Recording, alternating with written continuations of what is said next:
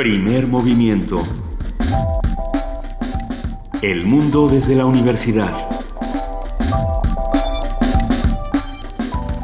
Muy buenos días, son las 7 de la mañana con 7 minutos de este martes 19 de abril y estamos arrancando esta mañana primer movimiento a través del 96.1 de FM Radio UNAM. Querido Benito Taibo, muy buenos días. Querida Luisa Iglesias, un placer estar con todos ustedes. Uh, hablen con nosotros, mándenos mensajes, eh, háganse presentes. Estamos en arroba PMovimiento en Twitter, en Facebook, en Primer Movimiento. Tenemos un correo electrónico porque luego nos lo piden es el primer movimiento unam arroba gmail.com para que nos manden postales sonoras 30 segundos de narraciones eh, con, puro ruido de qué es lo que está pasando a su alrededor. Lo que quieran. Y saludamos con enorme gusto y cariño a nuestra jefa de información, Juana Inés de ESA. Buenos días. ¿Cómo están? Buenos días. Cachanilla. Ya regresé todo en orden en Mexicali, ¿eh? ¿Dejaste todo bien? Dejé todo bien, puse, puse, el calor, porque, porque cuando llegué estaban muy preocupados porque no hacía tanto calor, me, fuera me a dar frío.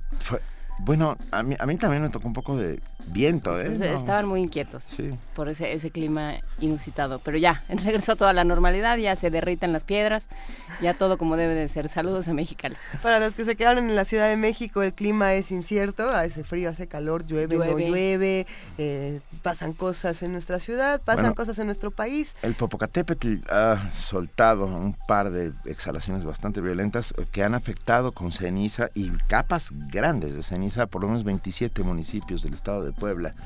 Y luego por la tarde llovió, por lo tanto la ceniza volcánica y el agua tienden a solidificarse.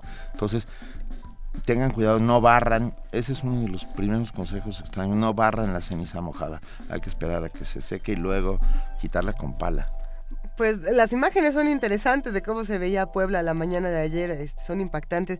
De la misma manera que pudimos observar lo que ocurrió el día de ayer en Ecuador, eh, ahora ya van más de 400 muertos, es, ah, lamentable y bueno, pues mandamos un abrazo a todos los ecuatorianos. Y también lo que está pasando en Texas, donde se declara una tragedia por inundaciones en distintas zonas de, Texas. Es, es importante lo que está ocurriendo en nuestro planeta también, desde, desde ese lado vamos a estar atendiendo todas estas situaciones y platicando con ustedes. Pero hoy es martes de salud y vamos arrancando, vamos arrancando ya hablando de obesidad epigenética. Platicaremos con el doctor Salvador Villalpando, jefe del Departamento de Gastroenterología y Nutrición del Hospital Infantil de México, Federico Gómez. Ya está, ya está por aquí, en un momento más va a entrar a la cabina con nosotros, será una gran conversación. Hablaremos luego del primer Festival de Cultura Digital, una conversación con Mauricio Montiel Figueras, coordinador nacional de literatura del Instituto Nacional de Bellas Artes, que viene a todos los detalles. En la participación del Programa Universitario de Estudios de la Diversidad Cultural y la Interculturalidad, vamos a platicar con José del Val Blanco, su director. Él se pregunta, ¿sería un logro que la lengua española fuera reconocida como un idioma oficial del país? Todo esto por, por lo que hemos platicado desde la semana pasada de cuántas lenguas tenemos y cuántas son válidas y cuántas no. En nuestra nota nacional, la tortura en México, no podemos sustraernos a esta información y a lo que está sucediendo hoy por hoy. Un comentario de Andrés Díaz Fernández, abogado investigador del área de derechos humanos de Fundar, Centro de Análisis e Investigación. Y en nuestra nota internacional, ¿cómo llega la Gran Bretaña al plebiscito? Todo esto lo vamos a platicar con Luis Guacuja, responsable del programa de estudios sobre la Unión Europea del posgrado de la UNAM. Vamos a hablar de literatura y de una novela en específico, Días de Rabia, una conversación con Alejandro Madrigal, autor de la novela y científico experto en células, en células madre y terapia de regeneración celular. La poesía necesaria esta mañana me toca a mí. Eh. ¿Qué te toca a ti? ¿Qué, después de ayer que tuvimos a Borges con Sherlock, es difícil. es que, es que esa, ¿cómo, podemos decir? Esa combinación fue tan bella que habrá que buscar una. Eh, radio escuchas, queridos, por favor, mándenos recomendaciones con el hashtag poesía necesaria como la de ayer. Y bueno, también tenemos una mesa, medios, democracia y política. Vamos a platicar nada más y nada menos que con Fátima Fernández Crisliev, doctora en sociología, primera presidenta y fundadora de la Asociación Mexicana de Investigadores de la Comunicación AC. Y bueno, también vamos a platicar con Daniel Moreno, director general del medio digital Animal Político. Esta conversación será, será muy importante. Y terminaremos hoy, primer movimiento, con el programa universitario de estrategias para la sustentabilidad, con Mireya Ima, su directora, que nos habla sobre el reporte de la ONU sobre costos ambientales y empresas. Sin más preámbulo, ¿Qué? Arrancamos este primer movimiento de martes, siendo las 7 de la mañana con 12 minutos. Arrancamos con una nota, vamos a hablar de cocinas ecológicas. La UNAM instaló cocinas ecológicas en comunidades rurales de cuatro estados de nuestro país. Los equipos van a reducir el riesgo de enfermedades respiratorias. Y bueno, la nota la tiene nuestra compañero, nuestro compañero Jorge Díaz González.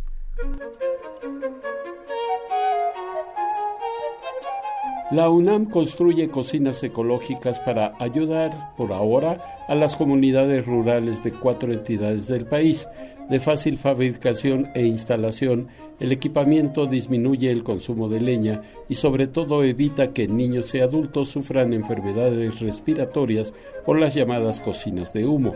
La directora del Servicio Social de la Facultad de Arquitectura, Ada Avendaño Enciso, informó que recientemente se instalaron 50 dispositivos de este tipo en los estados de Puebla, Veracruz, Chiapas e Hidalgo.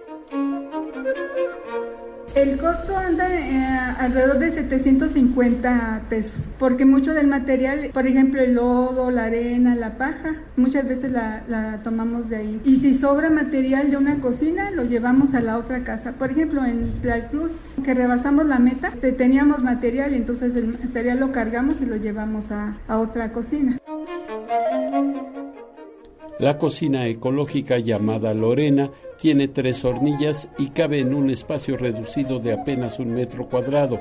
Por su diseño, la disposición de leña es muy menor y el humo que genera se canaliza fuera de la casa. El consumo de leña se reduce a la mitad. Decimos que es ecológico porque está hecho de, lodo y arena y eso es parte de la naturaleza y paja. El bloque eh, formal de la cocina es un dado de, de adobe. Lo que necesitamos es el tabique para conformar la frontera y conformar el bloque de adobe, como si fuera el molde, pues. Lo ideal sería que tuviéramos un molde de madera y ahí vamos eh, trasladándolo de un lado para otro, pero lo que hemos implementado es que lo conformamos con el tabique. Cada cocina puede adecuarse según las dimensiones de la casa, el tamaño de las familias e incluso el diámetro de las ollas y comales. Avendaño precisó que los primeros equipos se construyeron en Guatemala durante los años 70. En México, agregó, el trabajo de la UNAM ha sido determinante para su perfeccionamiento y distribución a partir de 2013. Para Radio UNAM, Jorge Díaz González.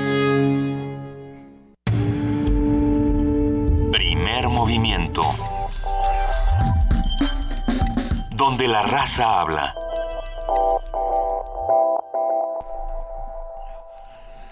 Edgar Rice Burroughs es uno, tal vez, uno de las gentes más brillantes que yo he leído en mi vida. Ah, porque no solamente es el papá de Tarzán, sino uno de los primeros que se hizo anticipación científica. Literalmente el papá de Tarzán. Bueno, no la mamá, el papá de Tarzán. Edgar es el papá de Tarzán y supongo que la esposa de Edgar es la mamá de Tarzán. Pero además hizo anticipación científica justo muchos años antes de, que del gran boom de la ciencia ficción de los Estados Unidos. Él eh, escribe escribe ciencia ficción cuando nadie escribe ciencia ficción. Es un personaje maravilloso. Pero bueno, Tarzán, yo Tarzán. ¿Eh? Yo Tarzán. Vamos, vamos a escuchar algo de Tarzán en este momento. Vamos a escuchar algo de Tarzán para recordar ese bonito momento de la historia de la humanidad en la que soñábamos con un hombre que vivía entre monos, ¿no? También el libro de la selva también estos mitos de Caspar Hauser y todos estos personajes que crecen en lo salvaje. Entre los lobos. ¿Y qué pasa con ellos? Que era la gran, la gran pregunta de los hombres, ¿no? ¿Qué pasa cuando quitas la civilización que le queda al hombre? ¿Por qué me voltean a ver a mí siempre que tenemos estas discusiones sobre pequeños seres que crecen en lo salvaje? No lo sé.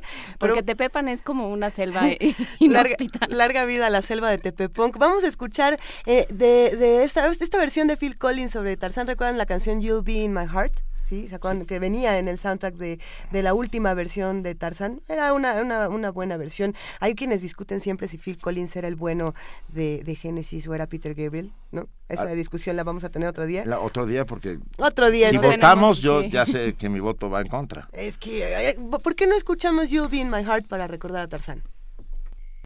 Come stop your crying, it'll be all right. Just take my hand. Hold it tight. I will protect you from all around you. I will be here, don't you cry.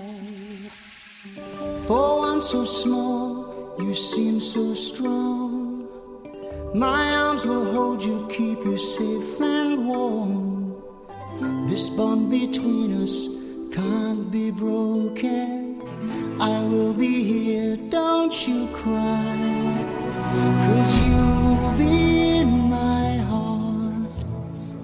Yes, you'll be in my heart. From this day on, now and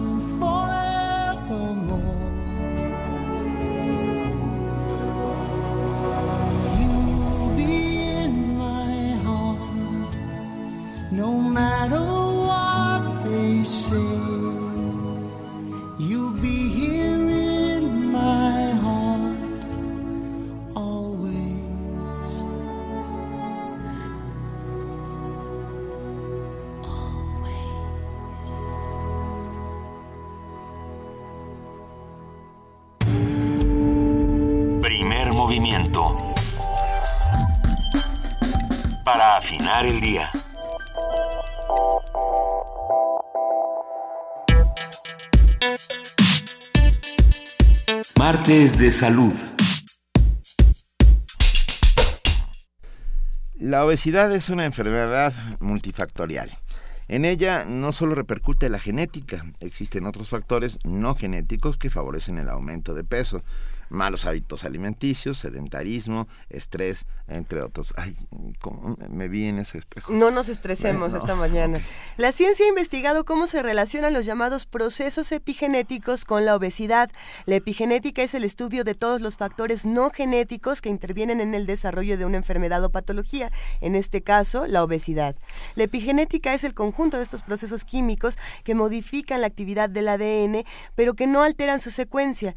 La magnitud de varía según la predisposición de cada persona. Existen estudios científicos que avalan que las personas con problemas metabólicos tienen marcas epigenéticas diferentes a la de las personas delgadas. Es decir, alguien puede ser delgado gracias a su genética, pero si come de forma inadecuada y es sedentario, tiene altas posibilidades de cambiar su ADN, lo que puede predisponer a futuras generaciones de sobrepeso. Para explicarnos cuál es el papel de las células y los genes en el desarrollo de la obesidad, los recientes descubrimientos y las propuestas que hay para el tratamiento, esta mañana vamos a platicar aquí en el estudio con el doctor Salvador Villalpando Carrión. Él es jefe del Departamento de Gastroentero- Gastroenterología y Nutrición del Hospital Infantil de México, Federico Gómez. Muy buenos días, Salvador, bienvenido, ¿cómo estás? Hola, Luisa, Benito, Juan Inés, ¿cómo están? Qué Bien. lindos que me invitaron otra vez. Creí No, que ya no, ya no me iban a invitar. Claro que sí, por Eres supuesto que nuestro sí. pediatra de cabecera, lo decimos seguido aquí en el programa. Por cierto, mira, me está que- saliendo un gran... Porque eso le hacen a todos los médicos, ¿no? Del mundo. Oye, tú eres médico, aprovechando, ¿por qué, ¿por qué cuando abro la boca? A ver. Querido, Entremos en materia. Salvador, entremos en materia. ¿Qué es, Epigenética y obesidad. como ¿Qué que- es la ob- obesidad epigenética? Este- estas palabrejas están padrísimas porque salieron así como si fuera una ciencia nueva ahora para el siglo XXI y ahora nos las tenemos que aprender y saber de qué estamos hablando, ¿no?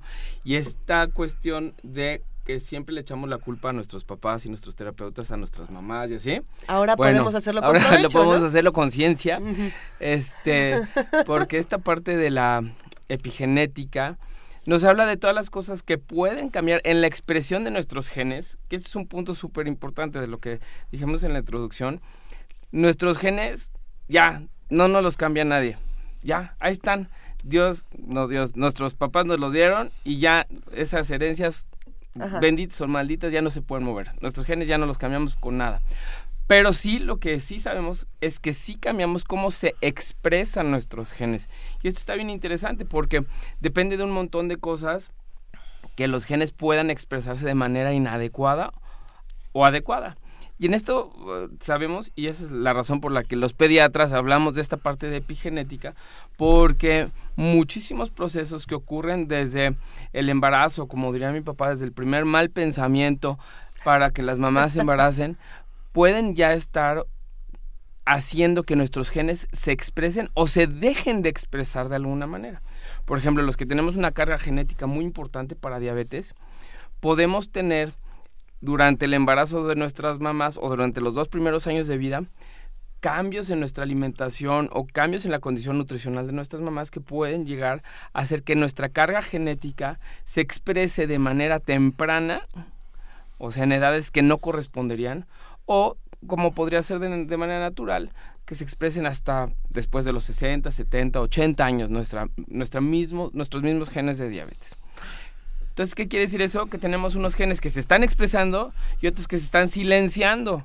Y eso también es parte de la chamba que le toca a nuestro ADN llevar a cabo, tener un silenciamiento de los genes que no deben de estar hablando o expresándose en etapas tempranas para que se expresen hasta etapas viejitas. Wow, nunca había pensado en los genes como en un inmenso coro, ¿no?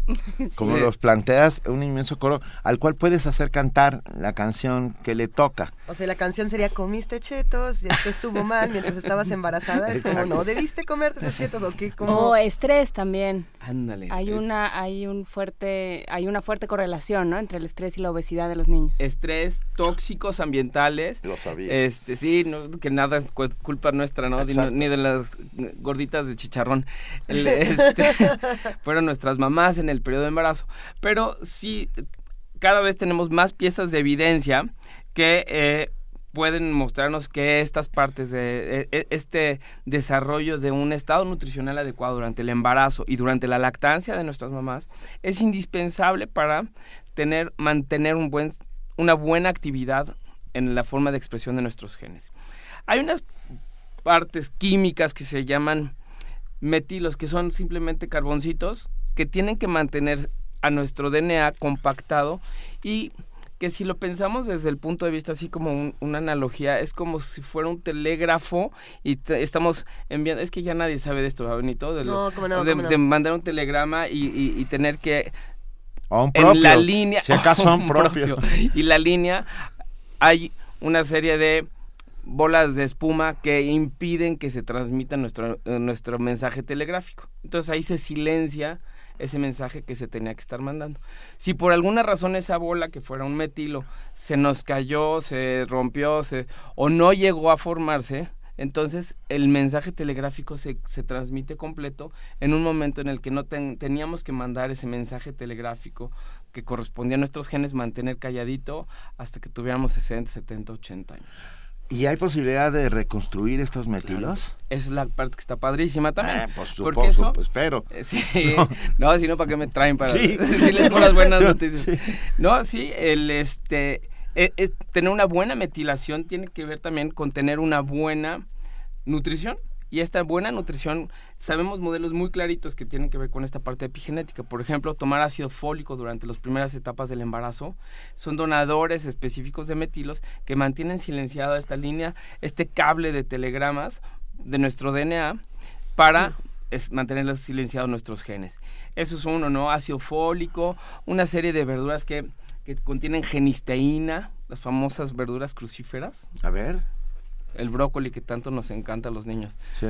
Nadie le gusta el brócoli. Pero esos son ese tipo de alimentos que pueden, que han demostrado ser buenos donadores. ¿Se come? Se come el brócoli. No es para colgar arbolitos, para colgar columpios, a, la Asociación de Defensores de Brócoli para que no esté. Sí, no, nuestros amigos veganos nos, nos estarán aplaudiendo en este momento porque, en efecto, los, este, una gran cantidad de alimentos en la naturaleza tienen esta posibilidad de donar metilos y con esto mantener nuestros genes en la expresión indicada, ¿no? Con esta metilación adecuada. Pero a ver, Salvador, porque estás hablando de uh, vía la madre, o sea, por uh, todo esto es por interpósita persona, estamos de acuerdo. Pero cuando ya naces y traes todo eso, ¿hay forma de, res hacerlo, de cambiarlo, de transformarlo. Sí, esa es una parte que es muy, muy difícil de poder identificar en cuál, cuándo es el momento ideal. Lo que sí sabemos es que los dos primeros años de la vida son momentos críticos en los que la velocidad de crecimiento de los niños puede ser tan importante tener una adecuada nutrición en estos puntos que sabemos que ahí sí hay efectos que son visibles, medibles en el, en el mediano y en el largo plazo. Pero después hay tantas interacciones con el medio, como, como decía Juana Inés, el estrés, eh, los tóxicos, los bisfenoles, este, tantas cosas a las que nos exponemos, que el análisis se hace muy complejo de qué tanto pudiera llegarse a revertir una adecuada metilación si la empezamos tardíamente, ¿no? Entonces, todavía esa parte de la ciencia tenemos mucho que, que averiguar y explorar, pero lo que sí sabemos es que en las etapas tempranas, que son estas etapas críticas del embarazo, lactancia y los dos primeros años de la vida, una buena nutrición son indispensables para asegurar que por lo menos en, en enfermedades como obesidad, diabetes, y enfermedad cardiovascular, podamos disminuir importantemente los riesgos. Me, me, quedo pensando entonces, hablamos desde el embarazo, pero, pero podemos hablar de lo que ocurre antes, es decir, el primer intercambio genético, me imagino que también tiene una carga importante, es decir, la mamá tiene una responsabilidad durante el embarazo de, aquí tenemos tres elementos, ¿no? Buena nutrición, tomar ácido fólico, comer ciertas verduras, ya cuando nace también ahí hay otro tipo de responsabilidades, pero los papás, eh, ¿cuál es la responsabilidad genética que tienen? Por eso te digo que desde el primer mal pensamiento, porque no nomás las mamás tienen malos pensamientos, los papás también. Y esta parte es importante porque la carga de los genes que estamos donando también tienen que tener un estado adecuado de metilación. Este es un punto interesante que ah, después hay nuevas teorías en, las que los las personas de mayores edades para procrear tendrían menos posibilidades o más riesgos de no tener una metilación adecuada para que sus bebés tuvieran una expresión adecuada de sus genes en etapas tempranas. Entonces está bien interesante porque no, no, ahí no hay nada concluyente.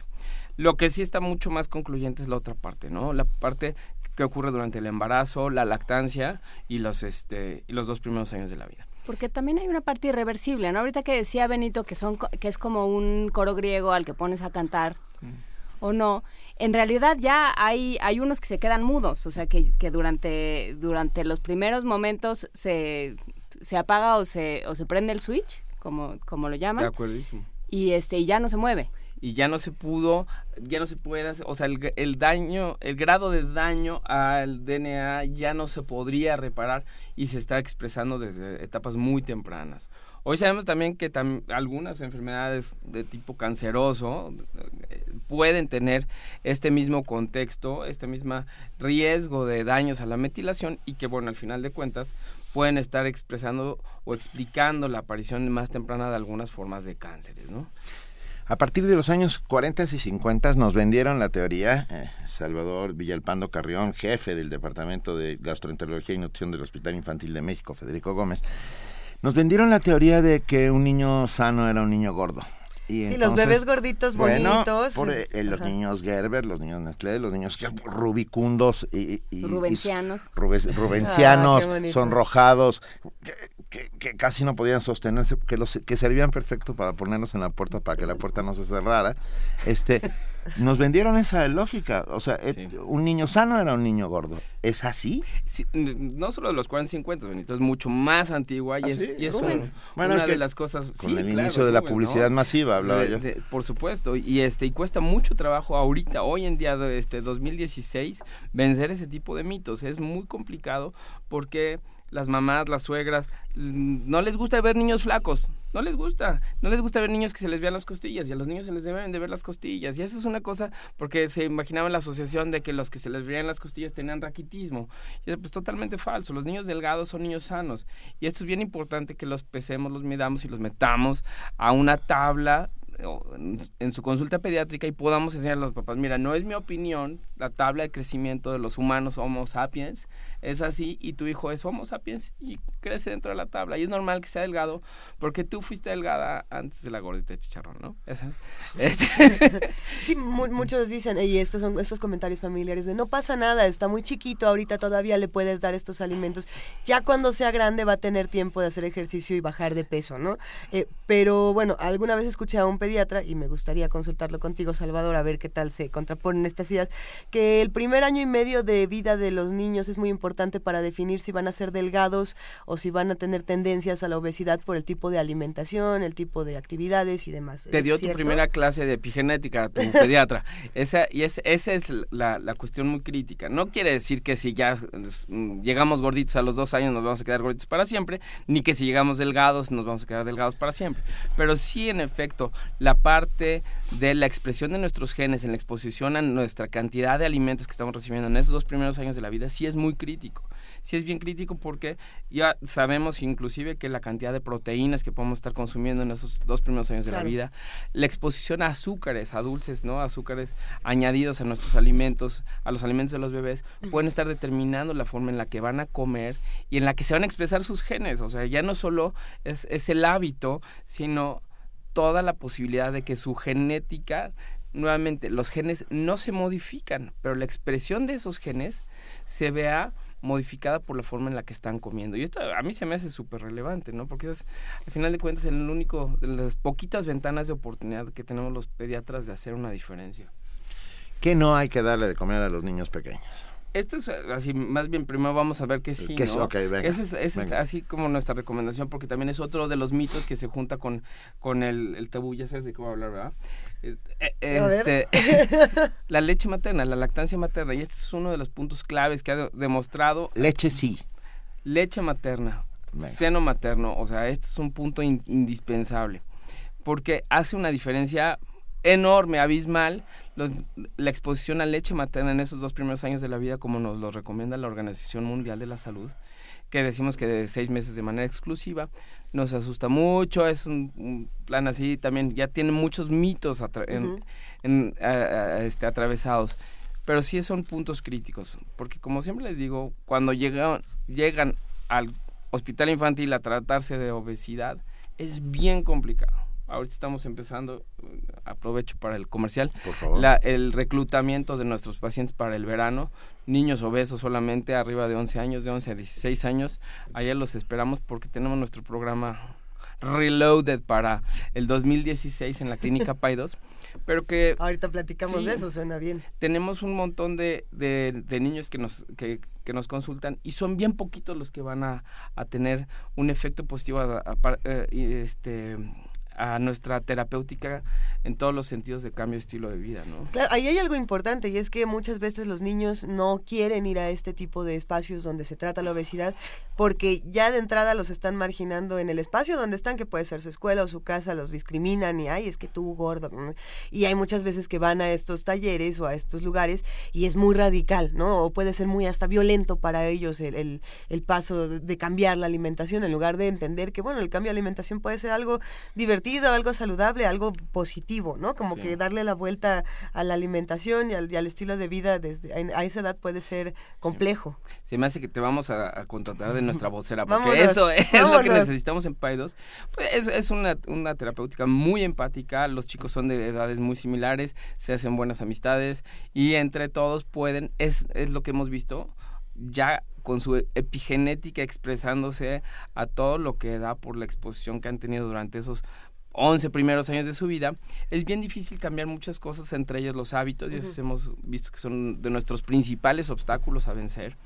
No tanto su biología. Una vez que cambian los hábitos, los chavos le entran, cambian su, su, su punto de vista, su relación, su interacción con los alimentos y tenemos muy buenos resultados cuando verdaderamente podemos hacer un cambio. ¿Por qué después de los 11 años? Pues porque antes todavía dependen mucho de la mamá, de lo que la selección eh, la mamá y la mamá de la suegra y las abuelitas, ¿no? Que nos ayudan a, este, a, a nuestra elección de alimentos y que no siempre es la más adecuada. Entonces, cuando los chavos por sí mismos cambian su actitud, cambian su, su, su punto de vista, su interacción con los alimentos, con su corporalidad, con un montón de cosas, es como, como tenemos mejores posibilidades de éxito ahí en la clínica PAI2. Mira, Eduardo Lima Águila nos dice, yo era, pero yo era un bebé intolerante a la lactosa y no pude tomar leche materna sino fórmula. ¿Qué pasa en esos casos? Pues bueno, Sí, esto es un, un punto bien interesante, ¿no? Hay algunas condiciones en las que la eh, lactancia materna se ve reducida, si, si ustedes ven las todas las asociaciones internacionales, la primera es que no hay más que dos condiciones de los bebés que contraindican absolutamente la lactancia materna y son la galactosemia y la tirosinemia, que sé que nunca los han escuchado, porque son enfermedades extremadamente raras que vemos en hospitales de tercer nivel, son muy raras. Pero las otras condiciones repite los nombres, perdona. galactosemia y tirosinemia. O sea, que no produces galactasa. Que no produces una forma de, de galactasa para metabolizar el azúcar galactosa y se acumula dentro del hígado, lo lesiona muy importantemente y puede, puede causarle daño mortal a los, a los chiquillos. Y la tirosinemia, que es una, una alteración de, para metabolizar el aminoácido tirosina y que también se lesiona el hígado. Pero en todas las demás cuestiones, de hecho, muchos, no muchos, los Homo sapiens nacemos con alguna forma de intolerancia a la lactosa y estos eh, a lo largo del, crecimiento vamos adaptando nuestra capacidad de eh, utilizar lactosa conforme vamos exponiéndonos y después de que se retira la leche humana nuestro sistema está diseñado para irnos haciendo intolerantes se dicen que entre 50 y 75% de los mexicanos o los que mm, tenemos más ascendencia mexicana tendremos como adultos intolerancia a la lactosa. No quiere decir que todos, pero una buena cantidad y en un eh, y también en, en, un volumen diferente de lactosa mm, vamos a poderla tolerar. Pero ¿qué quiero decir con esto? Que la mayor parte de los bebés estamos hablando de más del 98% de los bebés tienen tolerancia a la lactosa eventualmente porque nos vamos adaptando.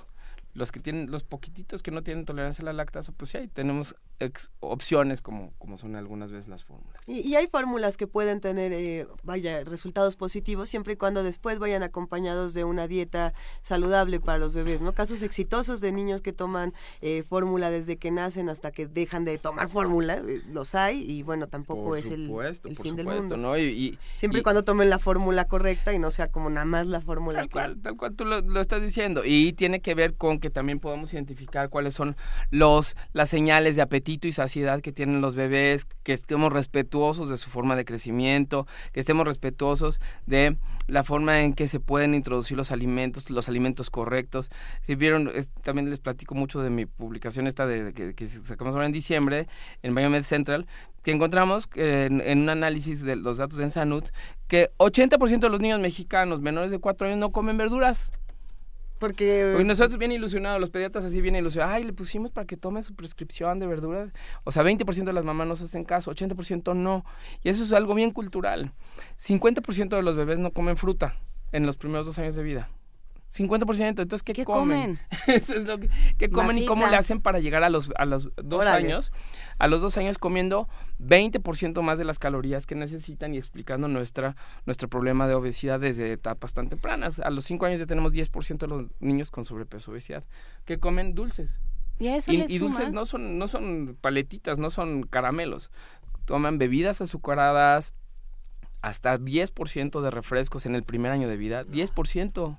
10% de los niños mexicanos entre 6 y 11 meses toman bebidas carbonatadas. Pero estás, a ver, como bien dices, es un tema cultural, sin lugar a dudas.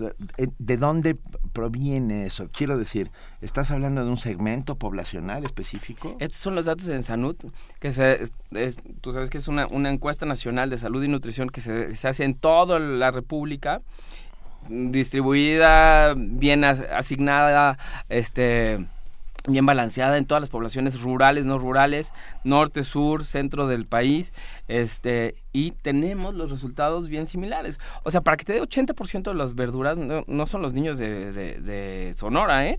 O sea, son niños de toda la República que están expuestos a azúcares que satisfacen sus apetitos y que les están dando hasta 20% de las calorías más por arriba de lo que necesitan para su edad. Y que le están quitando un problema encima a las madres porque son cosas rápidas y...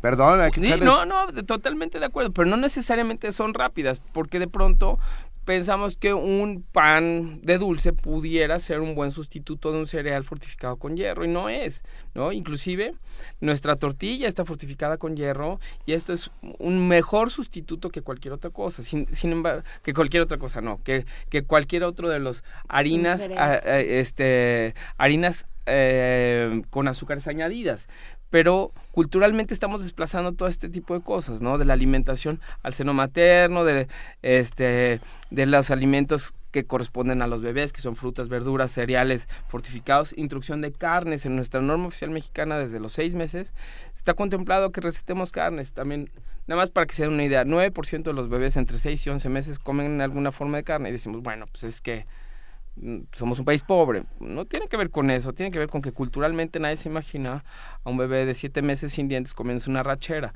No es la carne que necesita comer el bebé de siete meses. O sea, es una carne molida, preparada para Pero bebé. no puede ser una rachera molida. ¿no? Son higaditos que nos preparaban las abuelitas y que ahora pensamos que son que son indeseables. Higaditos con brócolis, la No. neta. Ya, ya, ya escribió la Liga de Defensa de las Gorditas de Chicharrón. Sí, ya te Creo que están- te van a te esperar a la echaron. salida, ¿eh? A ver. Te están esperando allá afuera. Ne- Necesito un transporte de aquí al infantil. Estamos haciendo el que sí y el que no para, para estas primeras etapas para que no se refleje esto en edades más avanzadas. Entonces, el que sí era leche materna hasta los seis meses, No, no, hasta los dos años. hasta los dos años. Gracias, Luisa. Dos años. Es nuestra vocera nos estaba fallando. Luego tortilla, frutas, verduras, cereales, carnes. Eso es más o menos lo que sí Exacto, hasta ahorita. exacto. Y por ahí me imagino que leguminosas también, ¿no? No, por supuesto, leguminosas que, que también, o sea, ¿cómo le van a dar frijoles, no? Y luego si le dan frijoles les dan el caldo y no las balas. Y esto es súper importante, en las balas es donde está el hierro, ¿no? Pues, si no, no servirían de balas. Y el frijol, lenteja, culturalmente lo hemos dejado de lado también para lo- la alimentación de los niños. Y es bien importante incluirlo. Luego somos tan extremadamente cuidadosos que metemos la pata, ¿no? O sea, estamos vigilando la salud de los niños y por y por no preguntar o por o por seguir con los atavismos culturales o las viejas consejas populares o etcétera, etcétera, no estamos haciendo lo que deberíamos hacer.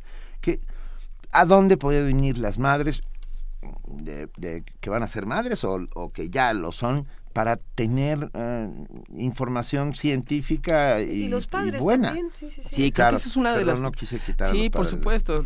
Los papás siempre, siempre nos dejan sentados en el coche.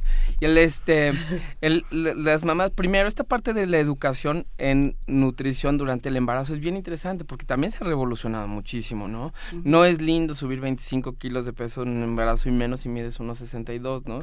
Digo, 1,56. O sea, si mides 1,62, a lo mejor 18 kilos pudieran estar bien.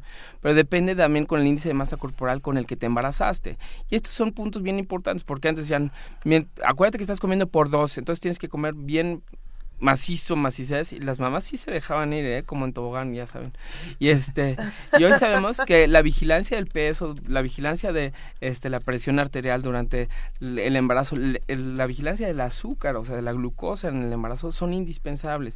Y esto está cambiando. Los compañeros ginecólogos tienen mucha eh, preponderancia en, la, en, en las recomendaciones de esto. Y sabemos que las recomendaciones de consumo de calcio, de consumo de las famosas L-arginina, que es un estudio mexicano precioso, que igual un día deberían de invitar a Vadillo que les platique de eso, eh, que cómo reduce la, la preeclampsia y, un montón de cosas, y son intervenciones nutricionales, que a lo mejor antes no teníamos tan claro porque la nutrición sana durante el embarazo era una parte normal del, de- de- del, del desarrollo de la vida y no, no teníamos que hacer así como cosas tan, tan graves como estar comiendo por dos, ¿no?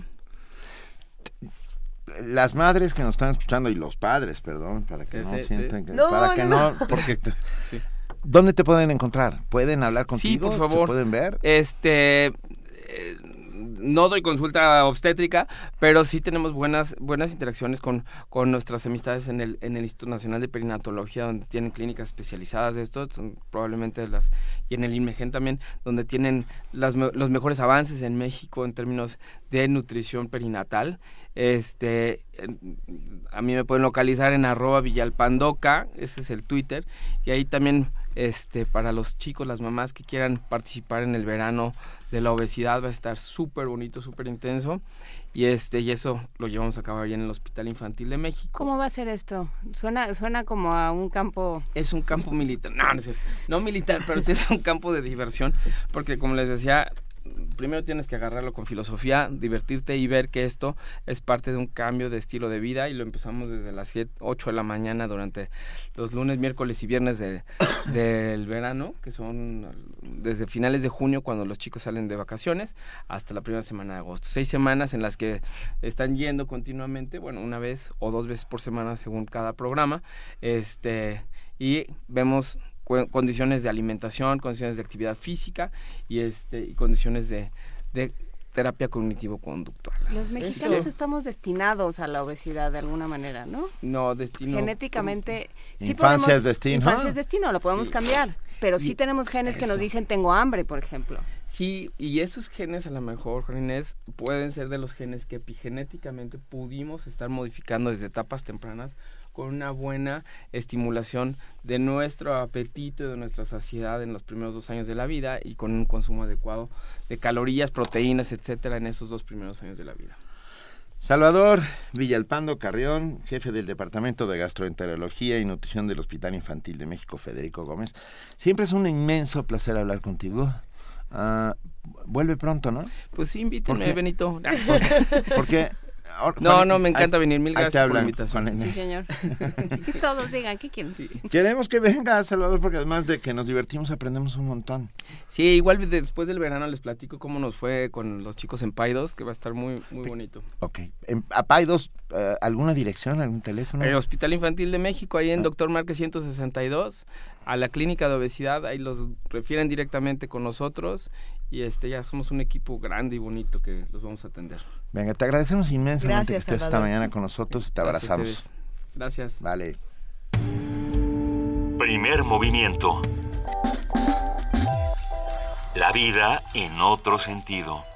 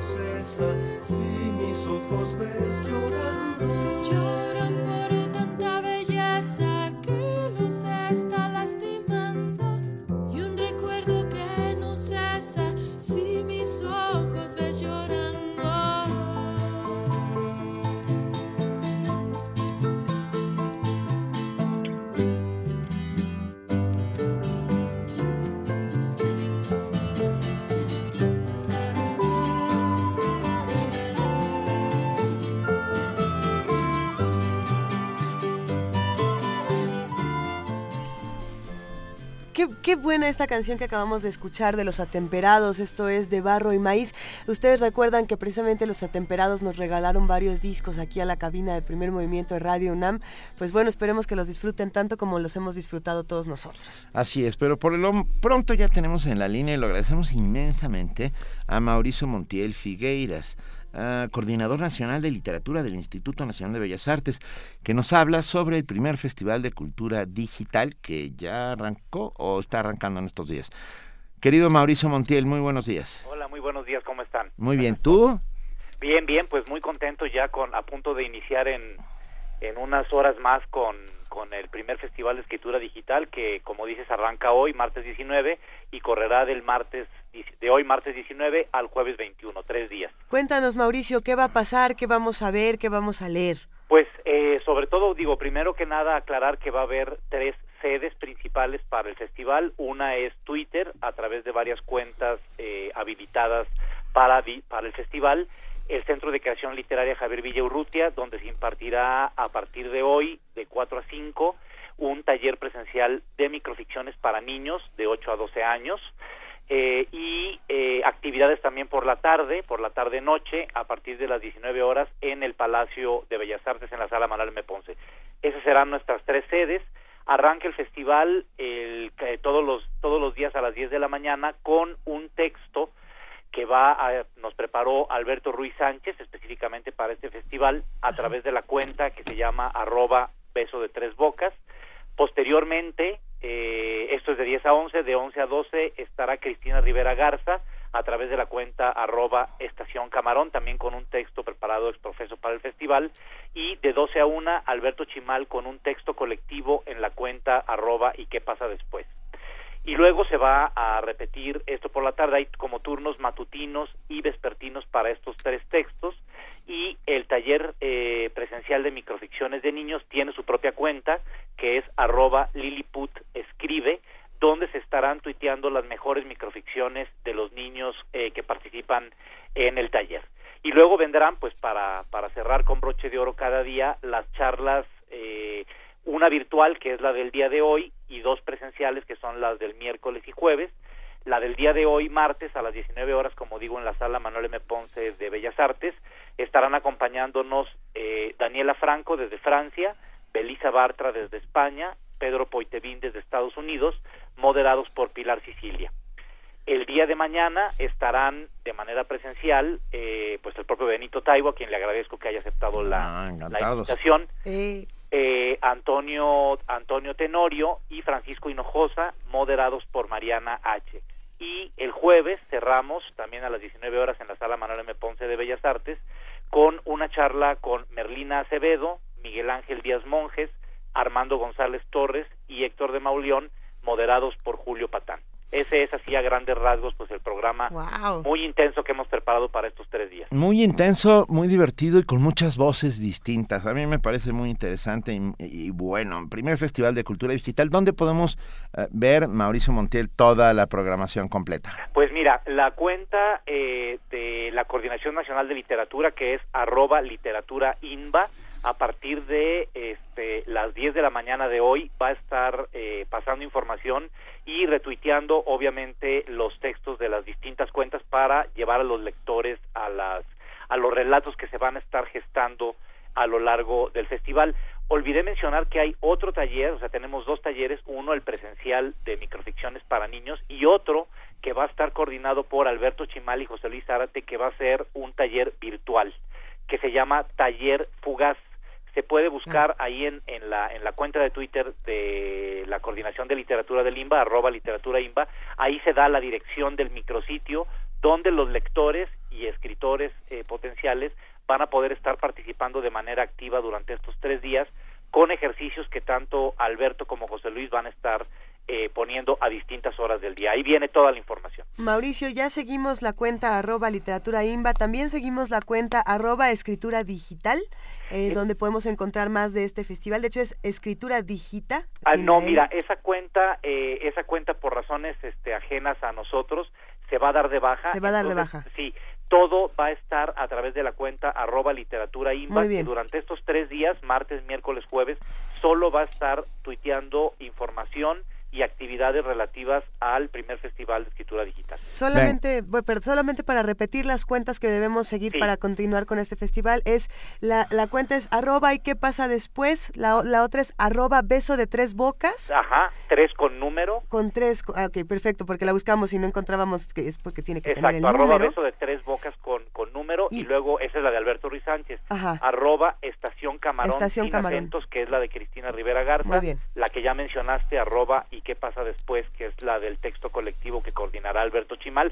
Es decir, Alberto Chimal, hay que aclarar, estará en dos actividades, coordinando ese texto colectivo y el taller Fugaz junto con José Luis Zárate. Venga. Y finalmente, arroba Liliput escribe, que es la cuenta donde se estarán dando a conocer las microficciones eh, de niños de 8 a 12 años que participen en el taller presencial en el Centro Literaria Javier Villaurrutia. Nos gusta lo que está haciendo Literatura del Limba. Te Muchas mandamos gracias. un enorme abrazo y bueno, hoy todos a la sala Manuel M. Ponce a partir de las 7 Sí, y mañana también a las 7, ahí nos veremos. por supuesto, ahí nos vemos, Benito, y muchas gracias de veras por el tiempo y por aceptar. No, hombre, por favor, un abrazo Gracias, enorme. Mauricio. Un gran abrazo, buen día. Hasta luego. Hasta luego.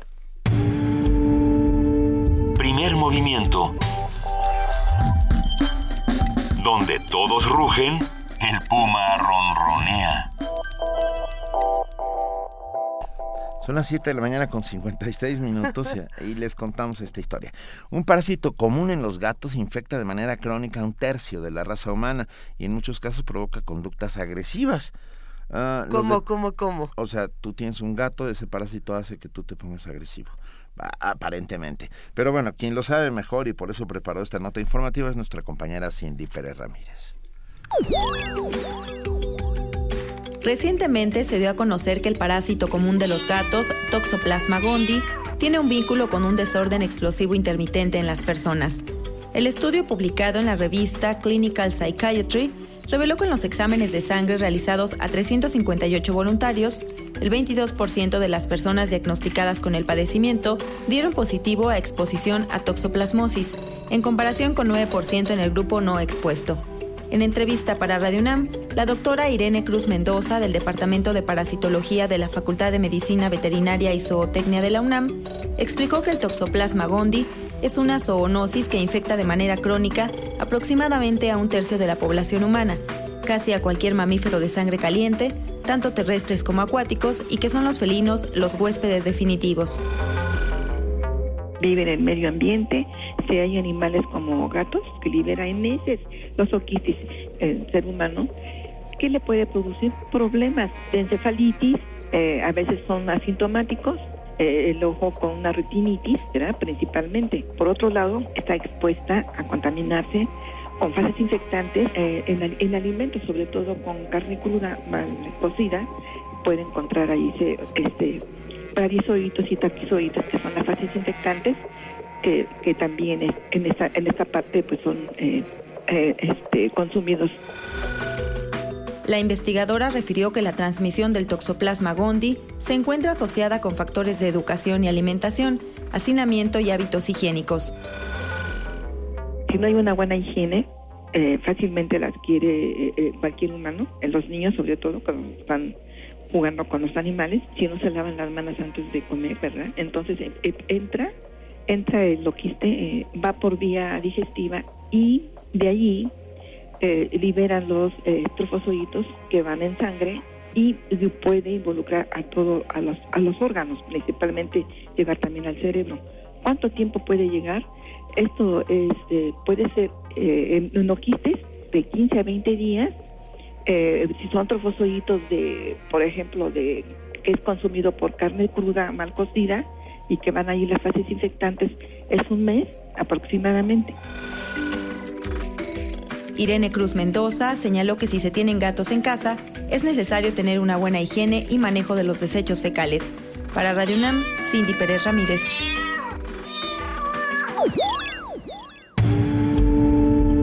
Primer movimiento.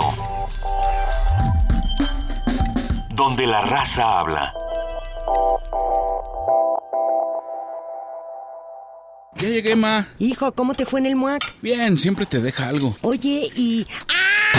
¿Qué pasó, ma? ¿Qué pasó? Es que tienes, tienes el ojo cuadrado. Ay, ma, nada te parece. Nadie sale como entró. Museo Universitario Arte Contemporáneo. MUAC. Te dejará con el ojo cuadrado. UNAM.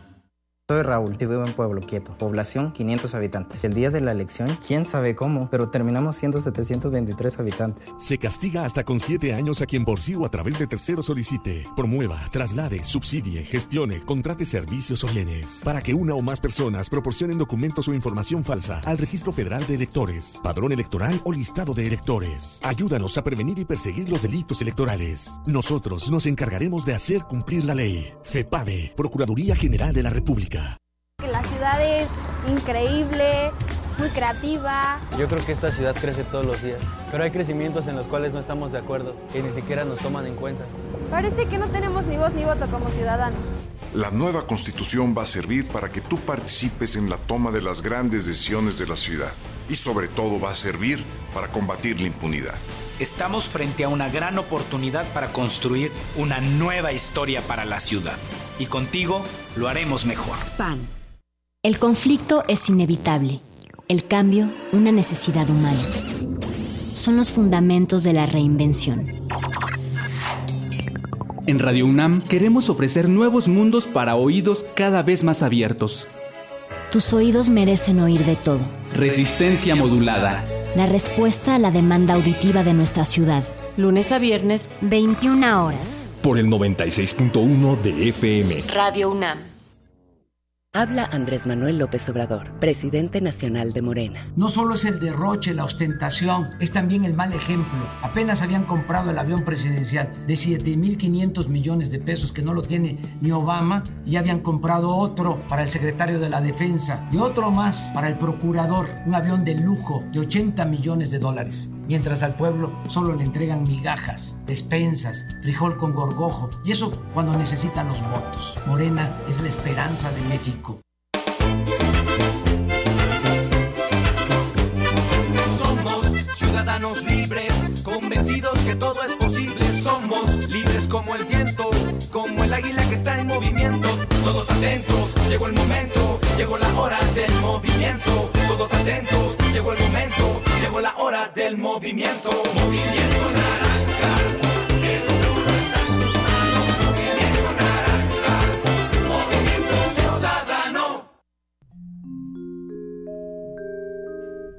Una melodía se adentra en la tierra, se nutre de solfeo, va regándose con el ritmo hasta brotar de su alma una flor llamada música. Todos los miércoles de abril a las 17 horas, ven a los conciertos de la Facultad de Música de la UNAM.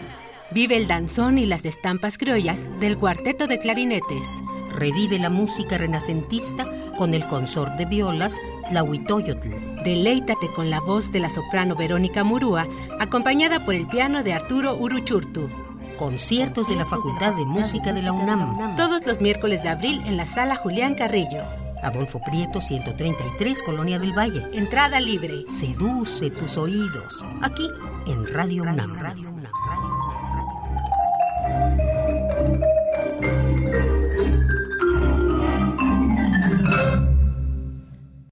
Hola, mi nombre es Adrián, tengo 31 años y junto con mi socio Paco tenemos una empresa que lleva internet a las comunidades. Al principio invertimos nuestros ahorros para construir una antena. Hoy ya tenemos 32 en todo el Bajío, llevando internet a más de 25 mil personas, haciendo que lo bueno pase. Si más emprendedores como nosotros hicieran esto, todo México podría tener internet. Queremos conocer proyectos como este en hacemosmás.mx diagonal emprendedores internet. Exígelo en Facebook diagonal PRI oficial. Internet para todos. Juntos hacemos más. PRI. Luchamos y lo conseguimos. El Partido del Trabajo está más vivo que nunca. Seguimos adelante, trabajando por ti y por los que más quieres. Defendiendo tus derechos y con un gran amor por México. Partido del Trabajo. Esta bandera no la baja nadie.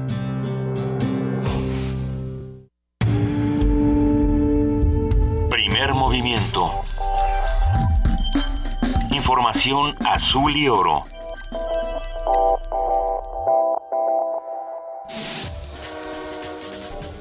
Corte informativo. La alumna Nagua Minerva Pérez Ruiz de la Facultad de Química de la UNAM se tituló con una propuesta de modelo matemático para calentar partículas con la ayuda de gas de alta velocidad. El proyecto ayudará a la producción de aleaciones ferrosas y no ferrosas y a la reducción del gasto energético y económico de modelos metálicos. El Estado de México, Puebla, Veracruz y Tlaxcala han sido afectados por la caída de ceniza provocada por las recientes exhalaciones del volcán Popocatépetl. El gobernador poblano Rafael Moreno Valle informó que la actividad del volcán bajó de intensidad por lo que no representa un peligro para los habitantes. El CENAPRED mantiene el semáforo de alerta volcánica en amarillo fase 2, lo cual significa que el nivel de actividad observada no pone en riesgo a la población ni amerita evacuaciones. Sin embargo, debido a la cantidad de ceniza que cayó, se requiere tomar algunas medidas preventivas. El empresario Nelson Vargas denunció la liberación de Isidro Solís Medina, uno de los implicados en el secuestro y asesinato de su hija Silvia Vargas hace nueve años. Por razones de burocracia, por razones económicas, ese señor Isidro Solís Medina está libre. Es indignante todo este trabajo que se ha hecho, de qué ha servido nueve años. Magistrado Federal José Mercedes Pérez Rodríguez, es indignante lo que acaba usted de hacer. No quiero morirme y ver que no sentencien a esta gente. Miguel Ángel Osorio Chong, secretario de Gobernación, dijo que la meta del gobierno es llegar a la tasa cero en materia de secuestro. Informó que en lo que va de la actual administración se ha logrado bajar la incidencia en esta materia. Miquel Arriola, director del Instituto Mexicano del Seguro Social, puso en marcha el nuevo sistema de afiliación para estudiantes de educación media y superior. Tendremos tres importantes beneficios. Tendrán la oportunidad de prevenir oportunamente el desarrollo de enfermedades crónico-degenerativas. En segundo lugar, el IMSS estará a su lado para prevenir embarazos no planeados y enfermedades de transmisión sexual. En tercer lugar, el IMSS, junto con la Secretaría de Salud, los puede asistir en la prevención, control y superación de adicciones que representan un grave riesgo para los jóvenes. Aurelio Nuño, secretario de Educación Pública, dijo que los maestros que se sumen al paro indefinido convocado por la Coordinadora Nacional de Trabajadores de la Educación para el próximo 15 de mayo serán dados de baja como lo establece la ley. Todos los maestros de México y a los maestros que particularmente están dentro de la coordinadora. Si llegara a suceder ese paro indefinido, que no tengan dudas de que el primer día tendrán el descuento laboral por estar dejando a los niños sin clases, también el segundo día, también el tercer día y si llegara a haber un cuarto día de falta, como lo marca la ley, serán dados de baja del servicio educativo. Yo les pido a todos los maestros que si bien todo el mundo tiene derecho a manifestarse, nadie tiene derecho a dejar a un niño sin clases. El Consejo Coordinador Empresarial pidió a los senadores y diputados apresurar la aprobación del Sistema Nacional Anticorrupción y la reestructuración del sistema político nacional. La Secretaría de Hacienda formalizó la aplicación del cambio de régimen fiscal para petróleos mexicanos. Con esto, la paraestatal ahorrará 50 mil millones de pesos en el pago de impuestos. 28 personas murieron y más de 300 resultaron heridas este martes en un atentado suicida en una zona de alta seguridad de Kabul, donde se registró un enfrentamiento entre tropas afganas insurgentes y talibanes. Al menos 200 migrantes somalíes murieron en un naufragio en el Mediterráneo luego de partir de Libia con dirección a Italia. La Guardia Costera italiana informó que los cadáveres de seis indocumentados fueron recuperados esta madrugada. Hace 18 años murió el escritor y ensayista mexicano Octavio Paz, ganador del Premio Nobel de Literatura en 1990. El autor destacó por sus críticas en los ámbitos social, político y cultural. Hasta aquí el reporte, en una hora más información.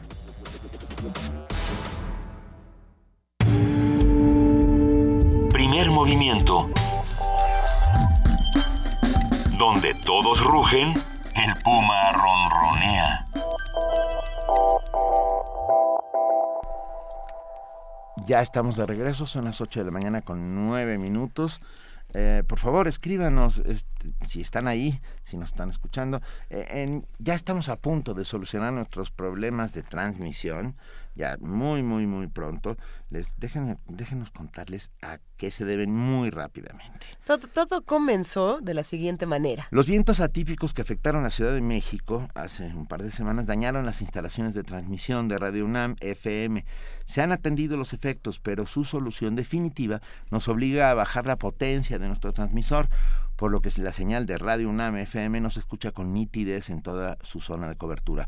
Esperemos y estamos muy, muy cerca de poder solucionarlo. Gracias a los que siguen ahí, a los que nos escuchan por internet, a los que están con nosotros pese a todo. Toda antena necesita mantenimiento, en eso estamos y bueno, muy pronto vamos a vamos a tener más información de qué está ocurriendo de cómo lo hemos estado solucionando, pero por lo pronto queremos invitarlos a que consulten todo el contenido que tiene www.radiounam.unam.mx, donde pueden conocer no solamente el podcast de Primer Movimiento, sino también otras cosas que tiene nuestra estación deliciosas. Por supuesto. Y por lo pronto tenemos ya en la línea a José del Val Blanco, director del Programa Universitario de Estudios de la Diversidad Cultural y la Interculturalidad. Muy buenos días, José del Val. Muchas gracias por estar con nosotros. Buenos días. Eh, Gracias por la invitación. Ah, esta bonita polémica que se está desarrollando en estos días, en la que se desde la Academia Mexicana de la Lengua se está mm, empujando de alguna manera para que el español sea considerado lengua nacional o lengua oficial del país, pues no nos tiene contentos a muchos. Evidentemente, evidentemente porque eh, muestra, yo no entiendo, o sea, tuvimos en a principios de enero un caso ya específico donde Mardonio Carballo, el poeta, demandó a la Suprema Corte sobre la ley federal de radio televisión, ¿no? que eh, prácticamente prohibía el uso de las lenguas indígenas en la tele, en, en, la radiodifusión comercial en ese sentido, ¿no? Hubo una discusión importante y la Suprema Corte, el ministro Larrea, estableció ya un principio fundamental de análisis de las lenguas en México, ¿no? Quedó perfectamente establecido, es más, hay, se modificó la, la, la ley federal de radiodifusión para evitar que hubiera esta prohibición, ¿no? me sorprende que tres meses después, no, no han pasado tres meses de esta decisión fundamental a, nivel de la Constitución, que vuelve a insistirse otra vez, ahora por la Academia Mexicana de la Lengua, que se imponga el, el, castellano como el idioma oficial de México, ¿no? Bajo una lógica un poco, eh, ¿qué diría yo? Pues como de la transnacional de la lengua, ¿no? O sea, la hablan 470 millones y eh, la lengua española es un activo económico en México. O sea, yo con esa argumentación, ¿qué puedo decirte? Eh, digo, es absurdo, es, es así como los pueblos indígenas llevan 500 y pico años intentando defender sus lenguas, ¿no? Hemos modificado la Constitución, nos hemos reconocido en la diversidad, estamos todos contentos con la diversidad, pero cuando la diversidad es concreta, es real, en ese momento nos, nos oponemos, ¿no? O sea, ¿qué, qué, ¿qué hay en esto, no? O sea, yo recuerdo siempre que pasan estas cosas, recuerdo mucho a Guillermo Phil, ¿no? Cuando hablaba de ese México imaginario y el México profundo, ¿no? De México, ¿no? Que cada vez como se, se separan más, se, se, se, se, concentran, se, se, se, se, no sé, se pelean en ese sentido efectivo, ¿no? ¿Qué sentido tiene esto de la lengua? Pues es, es un acuerdo en las academias españolas, ¿no? Es un acuerdo casi transnacional, ¿no? De que todos los países declaren oficialmente la lengua española. ¿Por qué México es un país multilingüe, ¿no? Pluricultural, lo reconoce la Constitución, la, propia Constitución mexicana defiende a las lenguas, eh, estimula el uso de las lenguas, ¿no? Tenemos una educación bilingüe, o sea, hay todo un conjunto de estrategias por qué en determinado momento surgen estas como, además, eh, lo que eh, un poco a mí me parece doloroso es que venga de la Academia Mexicana de la Lengua, ¿no? Venga del sector intelectual mexicano, ¿no? De donde venga un poco un atentado a, la, diversidad lingüística de este país en ese sentido, ¿no? Entonces, Benito, de verdad no, no entiendo muy bien. bueno, tampoco nosotros. Quiero, eh, quiero decir, estamos todos propugnando porque sean reconocidas eh, este país como un, país plurilingüístico, ¿no? Además con una tradición, como bien dices tú, milenaria, y de repente eh, tomar este tipo de decisiones. Yo, yo, yo, yo espero que, que tope con pared, pues, que se encuentre con, con gente sensible que diga, oiga, no va por ahí. No sé qué opinas Exactamente, yo es lo que pienso, lo, mismo que pienso. Además, jurídicamente ya está, hay un laudo constitucional reciente, ¿no? Que, que, establece que no se puede esto en México, que ya no, ¿no? Que ya no estamos para hacer un, un, un México único, ¿no? si no somos un México verdaderamente diverso.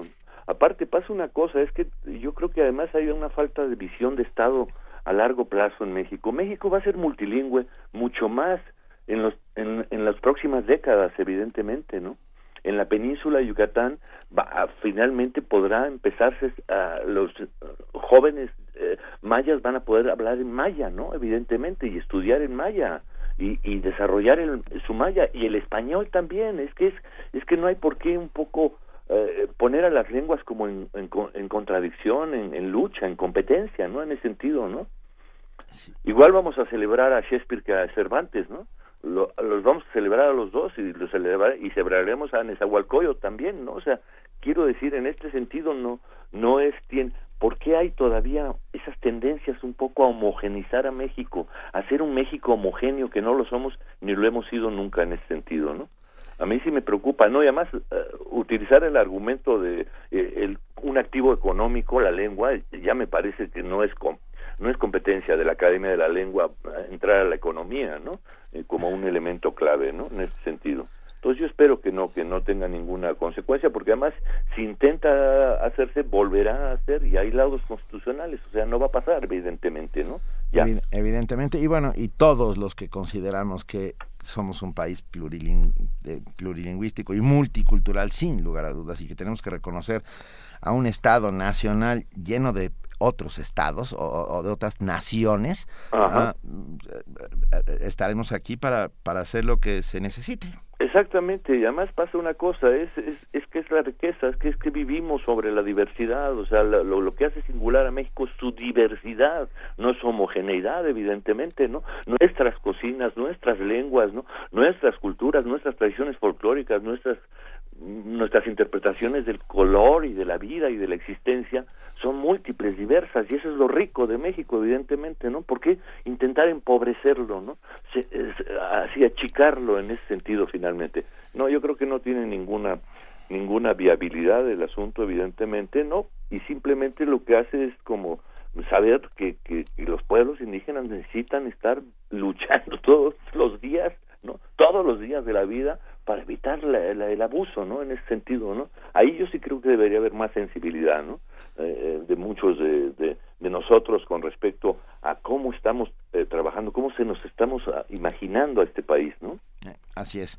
Y hay que imaginarlo, o cabemos todos o no cabe nadie. Exactamente. Te mandamos un enorme abrazo, José del Val Blanco. Igualmente, seguimos, que estén muy bien. Muchas un gran gracias. abrazo, gracias. Hasta luego. Primer movimiento. La vida en otro sentido.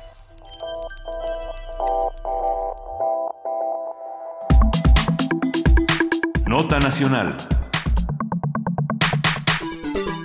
La agente federal que fue exhibida junto con dos militares en un video en el que torturaban a una mujer en la comunidad de Ajuchitlán del Progreso Guerrero fue destituida y está sujeta a una investigación por parte de la Procuraduría General de la República, según informó el comisionado de la Policía Federal, Enrique Galindo Ceballos. Ante la difusión de estos hechos, la Secretaría de Gobernación reconoció que pese a los avances para erradicar la tortura, esta persiste en las, corporaciones policíacas y de seguridad que operan en México. Roberto Campa, subsecretario de Derechos Humanos de la CEGOV, dijo que el gobierno acepta esa situación es parte de las recomendaciones de organismos internacionales, así como de los diagnósticos de instituciones nacionales como la Comisión Nacional de Derechos Humanos y la Comisión Ejecutiva de Atención a Víctimas. No obstante, los actos de tortura en México ya han llamado la atención en otros países. La precandidata presidencial demócrata de Estados Unidos, Hillary Clinton, urgió este domingo al gobierno de México a imponer comillas, altos estándares a sus fuerzas militares y policiales. Y hay que contar que en un hecho inédito, el, el general secretario Salvador Cienfuegos pidió una disculpa pública el día de ayer. Eh, una disculpa que nos sabe a muy poco a todos los mexicanos. ¿Qué van a hacer? Que, además que consideramos que la tortura ha sido un, sistemática eh, desde, desde los años 60 hasta nuestros días. Perseo Quiroz, precisamente de Amnistía Internacional, dice, bueno, esta disculpa es completamente insuficiente, que es importante que exista una disculpa. Pero bueno, este no es el único caso del que vamos a hablar esta mañana. Así como este video, también ya se filtraron las fotografías que pudimos ver en la revista Proceso de, de bueno, los marinos que visten con lencería de mujer a, los, a los narcotraficantes, así como podemos hablar de todo lo que está ocurriendo con las confesiones y cómo se obtienen estas confesiones para el caso de Ayotzinapa. Todo esto lo vamos a platicar, todos estos sucesos y, bueno, cómo se sigue ejerciendo la tortura en nuestro país, la información que se tiene y la reacción del gobierno, eso es importante. Todos estos comentarios nos los va a brindar Andrés Díaz Fernández. Él es abogado investigador del área de derechos humanos de Fundar, Centro de Análisis e Investigación. Muy buenos días, Andrés, ¿cómo estás? Hola, muy buenos días. Saludos a ustedes y a su, audiencia. como verás, Andrés, eh, eh, mencionamos ahora algunos casos de los muchos que ocurren en nuestro país, eh, pero quizás es importante arrancar preguntándonos quién está ejerciendo la tortura en nuestro país y, quién autoriza que esto suceda. Bueno, por práctica y por definición, quien ejerce la tortura en el país es el Estado mexicano a menos de que también sea algún particular, pero con el aval de, agentes del Estado. Es la definición principal que se ha tenido desde hace muchos años, desde eh, instrumentos internacionales que definen la tortura como estos sufrimientos que se ocasionan a personas para obtener tanto confesiones, para castigarlos, para hacer cualquier tipo de humillación o con cualquier otro propósito. Y quien la ejerce aquí en México, obviamente son las fuerzas del Estado y mayor eh, o mayoritariamente quienes hacen investigación, es decir, la tortura como un método de investigación. Eh, sistemática desde los años 60. Desde los años 60, eh, en cuestión de, documentalización, pues la tortura, pues si nos remontáramos a los orígenes no podríamos establecer una fecha exacta, pero es una práctica que se ha dado siempre, esta cuestión de forzar a otra persona a hacer algo eh, sin su consentimiento, pues bueno, eso eso viene arrancado desde hace mucho tiempo. Digamos que ha sido más bien documentada a raíz de la guerra sucia, como bien bien dices Benito, y este y pero bueno ha sido como quiera también amplificada justo con estas estrategias eh, entre comillas de seguridad nacional, eh, en donde eh, se pretende quitar la criminalidad, pero haciendo nuevos delitos y esta vez desde parte del Estado. Y que tiene una justificación, digamos, ¿no? O sea, tiene, sí, Benito, sí, no, puse una cara. los ojos.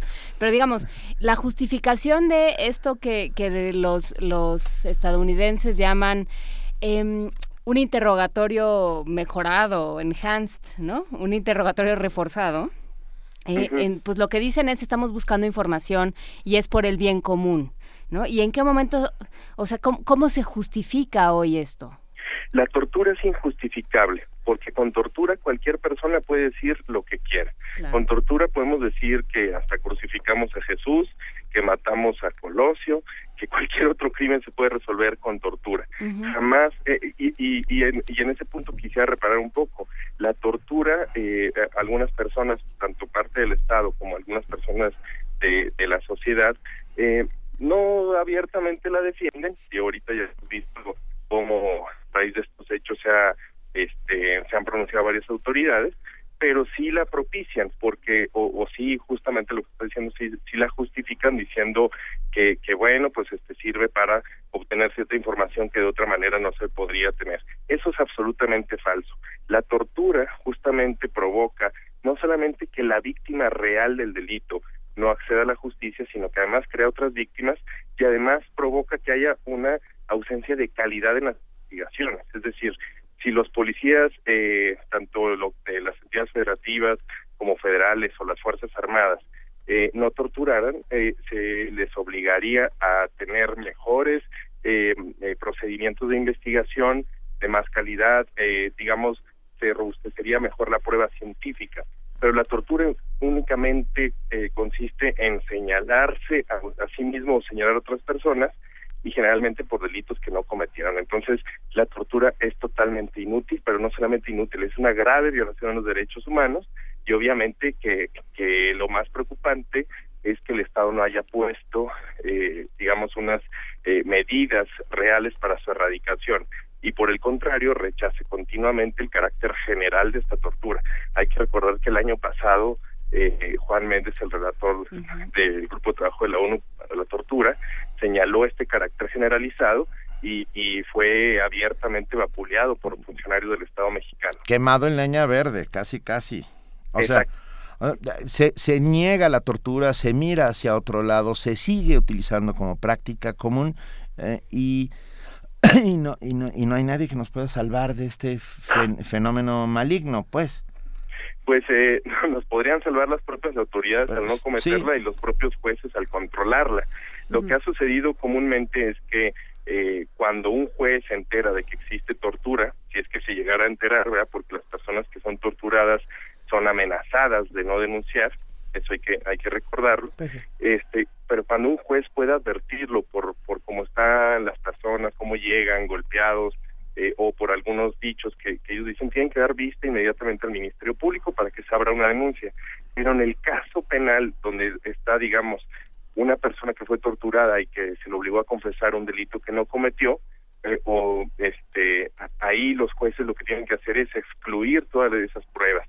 Y eso es lo que no siempre acontece en México. Ya con el sistema nuevo el sistema acusatorio esto eh, esto se tendría que dar de, con mayor facilidad. Y, y, lo hemos visto, por ejemplo, en el caso de, de Nuevo León, se este, liberaron a unas personas recientemente y lo que pasa ahí es que ahora los poderes ejecutivos, digamos en este caso municipales o a veces estatales o incluso federales, critican la labor judicial cuando hacen una resolución que tiende a proteger derechos humanos y no se fijan más bien en que sus propios organismos o sus propios policías de investigación cometieron ese delito y que además no están investigando con calidad, sino a lo bruto, pues como si tuviéramos 300 años antes. ¿Qué, ocurre, por ejemplo, en el caso, eh, si, nos referimos a lo que ocurre precisamente ahora con las investigaciones de Ayotzinapa, cuando, cuando se habla precisamente de, cómo se sacan las confesiones y se habla de procesos de tortura y de abuso sexual a estas personas que dicen, bueno, sí, yo quemé a los 43 en los basureros de Cocula. Y, bueno, eh, en resumidas cuentas, el asunto es que dicen toda esta tortura ocurre eh, por parte de la PGR, ¿no? Es lo que, es lo que ellos mencionan.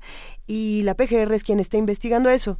¿Cómo, ¿Cómo funciona si el torturador también es el que investiga estos asuntos de tortura? Claro, e, eso es lo, complicado, porque no siempre se, se puede tener una independencia por estas investigaciones.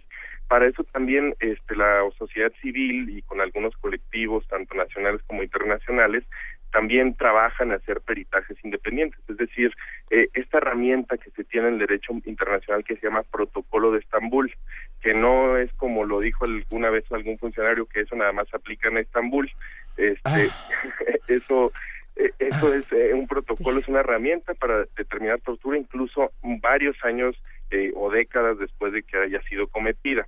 Son examen médico y psicológico. Obviamente que cuando la PGR lo ha hecho, o las procuradurías locales, eh, la mayoría de las ocasiones este ha salido negativo, pues es un entrenamiento también para que digan, miren, lo oficial o, el, o la validez de, de, lo que nosotros decimos, la validez oficial dice que no hay tortura, entonces que siga el proceso.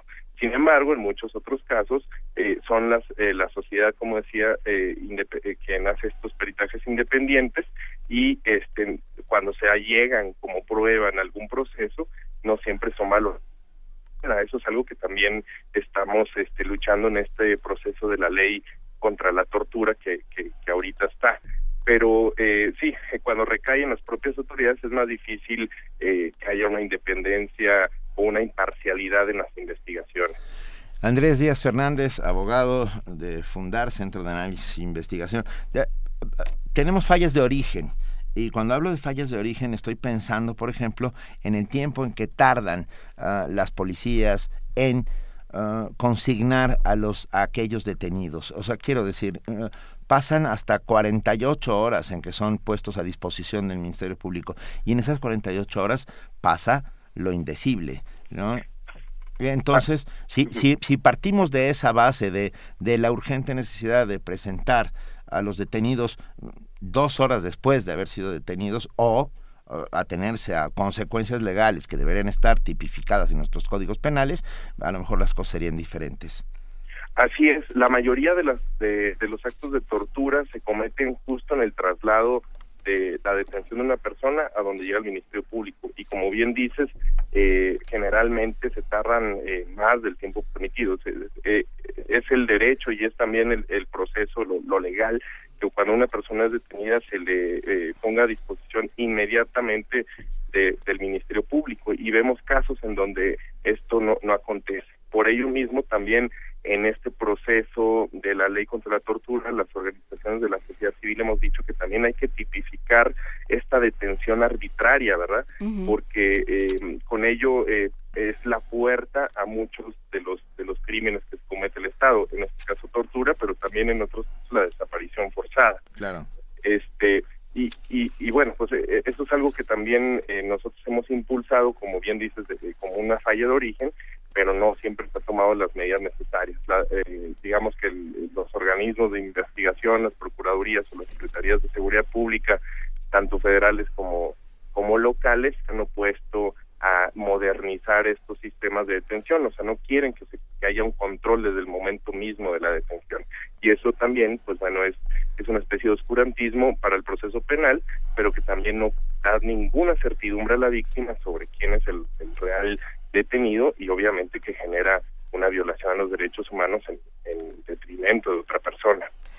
En, terrible detrimento porque más bien lo que lo que parece suceder es que dada tal dada el índice de impunidad dada el, nivel de impunidad de las fuerzas armadas ya se convierte en un juego ya digamos estos seres a los que detienen se convierten en, sujetos eh, en, no nadie ve por ellos en el sentido de que se puede jugar con ellos se les puede humillar se les puede maltratar tanto como se quiera porque total nadie está vigilando a las Fuerzas Armadas o eso o esa idea tienen de sí mismas las Fuerzas Armadas. ¿Qué pasa con esta disculpa que que salen a, a, manifestar, salen a ofrecer sales y cienfuegos? Sí, claro, ahí tocas varios temas importantes que, que me gustaría reparar un poquito nada más en, en ello. Eh, primero, eh, que sí, que, que, como bien decíamos, la tortura no solamente se comete con fines de confesión, digamos, es, es la más este común, la que se, se utiliza para que una persona confiese un delito que, que no cometió, o que igual y sí cometió, pero no, no es la manera de investigarlo, ¿verdad? Eh, pero también se hace justo con estas cosas, eh, digamos, estas mancillaciones, estas humillaciones. La tortura no tiene que tener un propósito determinado y eso hay que entenderlo. Es, es esta, eh, este sufrimiento causado por el Estado para eh, denigrar totalmente a la persona. Y aquí algo importante es que el Estado ahorita y la iniciativa de, Peña Nieto dice eh, que hay que tipificar tanto tortura como tratos o penas crueles, inhumanos o degradantes, que es otra violación a los derechos humanos. No obstante, eh, en el estándar, eh, digamos, penal, esto causaría muchísimos problemas gracias a nuestras eh, digo, al comportamiento de, nuestras instituciones. Es decir por ejemplo cuántos latigazos son un maltrato y cuántos torturas nosotros desde la sociedad de, eh, civil decimos que, que esta tipificación debe ser conjunta es decir el delito de tortura y tratos o penas crueles inhumanos o degradantes no solo nosotros organismos internacionales así lo han dicho.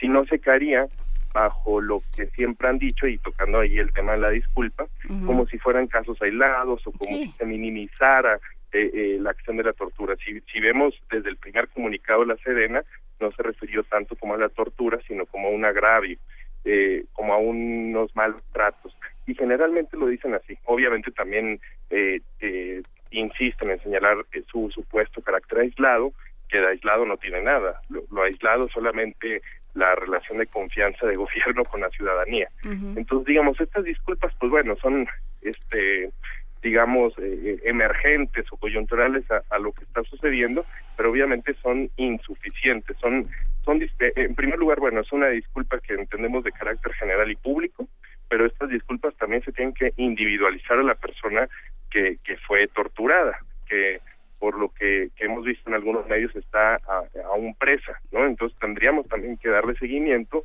y ver que se excluyan todas esas pruebas eh, para esta persona que fue torturada y que, que bueno, ver si, si aún sin esas pruebas se puede sostener el delito.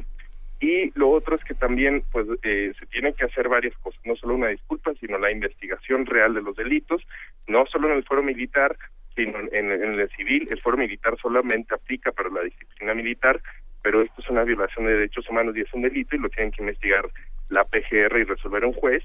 También tiene que haber eh, medidas de no repetición, es decir, que haya más capacitación, que haya justamente una buen, un buen marco jurídico, que es el que estamos luchando con, con esta eh, nueva ley contra la tortura, y obviamente que haya un compromiso real para erradicar totalmente esta práctica. Y insistimos, erradicar la tortura mejoraría la calidad de, las investigaciones en este país. habría que tipificar que las confesiones conseguidas por tortura sean invalidadas inmediatamente por por de, por de facto, vamos, ¿no? Así es. Esa sería una de las maneras de, de, empezar a erradicarla, por lo menos desde la vía legal. No sé qué opines, Andrés Díaz Fernández. sí, totalmente. Y a nosotros nos preocupa mucho el hecho de que haya eh, digamos, ha, habido algunas encuestas recientemente, la CEAP sacó una encuesta sobre la aprobación de la tortura y es, eh, es verdaderamente eh, alarmante que varia parte de la sociedad pueda justificar el uso de la tortura para ciertos delitos como secuestro, violación. Insistimos, bajo tortura cualquier persona dice lo que sea. Ustedes, yo, ah. eh, cualquier persona detenida, solo que no nos detiene normalmente detienen más bien a, la gente que, que, que ha sido más eh, marginalizada en este país por otras condiciones de vida. Nos venden una idea de un modelo de, de persona delincuente que empata con, con todas las características que nos han venido diciendo por décadas de, de quiénes son los verdaderos delincuentes, cuando en realidad pues la delincuencia se origina a veces desde el Estado mismo al cometer estos estos eh, tipos de, de, tortura. Y eh, en ese sentido sí nos preocupa mucho que, que no haya esta a veces visión para saber que justo con la tortura no se puede ni siquiera tener la certeza de una persona eh, que haya sido eh, víctima, es decir, si alguien le comete un delito, eh, pues bueno, yo yo esperaría que nadie esté a gusto con la idea de tener a alguien inocente pagando en la cárcel por ese delito, ¿verdad? Pero la mayoría de las veces así sucede y hemos podido documentar que al menos como eh, no sé, el 40, 50% de las personas que están en, los reclusorios pueden ser inocentes o, han tenido irregularidades en el proceso. Entonces, eh, sí, sí nos preocupa mucho eh, este aspecto, pero insistimos que una erradicación real y una sanción real a estos actos de tortura no solamente eh, detendría esta violación generalizada, porque sí es generalizada, de derechos humanos en México, sino que también le serviría a las procuraciones de justicia para que puedan investigar mejor con pruebas científicas en lugar de puro testimonio. Todo el tiempo ahí eh, se sostienen las, las este eh, las denuncias y, los este los procesos con puros testimonios que a veces son obtenidos bajo tortura eh, como estos eh, confesiones cruzadas también. Es decir igual y me torturaron pero no para decir que fui yo sino para que para decir que fue el otro y entonces ya me convierta ahí en testigo verdad claro pues Vamos a tener que seguir platicando de este tema. Andrés Díaz Fernández, muchísimas gracias por hablar con nosotros esta mañana. Y, bueno, estemos todos atentos porque la discusión de la tortura en nuestro país eh, no ha terminado ni de lejos. Es más, está, está dando un giro bastante interesante. Eh, si nos permites, hablemos contigo en estas semanas. Con mucho gusto, Juana Inés, eh, el, vice Benito, y sí, insistir mucho en que este tema nos, nos nos, nos concierne a todos, a todos nos puede pasar, a todos y a todos nos puede pasar en algún momento, pero también eh, no solamente como siendo eh, supuestamente acusados, sino también como víctimas teniendo gente inocente en la cárcel pagando por un delito que nos hayan cometido. Y es, eh, insistimos, es, es una cuestión que, que debe ser de, de preocupación general, también de preocupación general la negación sistemática o el rechazo sistemático del Estado mexicano de la tortura y bueno, pues ahí es donde la sociedad civil tenemos que salir a, exigir nuestros derechos. Muchísimas gracias Andrés, te mandamos un gran abrazo y hablemos en estos días. Hasta luego. Gracias. Gracias. Primer movimiento. La vida en otro sentido.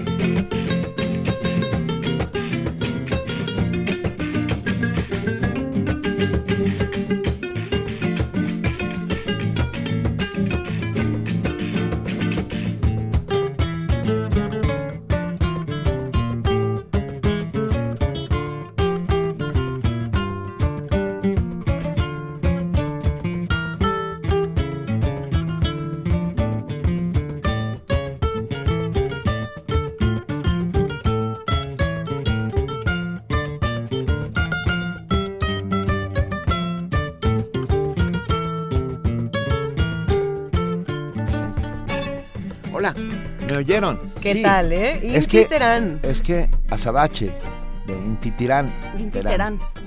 Inti Terán, integrante de Radio UNAM, integrante, pieza fundamental de nuestra estación, querido amigo, a quien le mandamos un gran abrazo, músico por excelencia.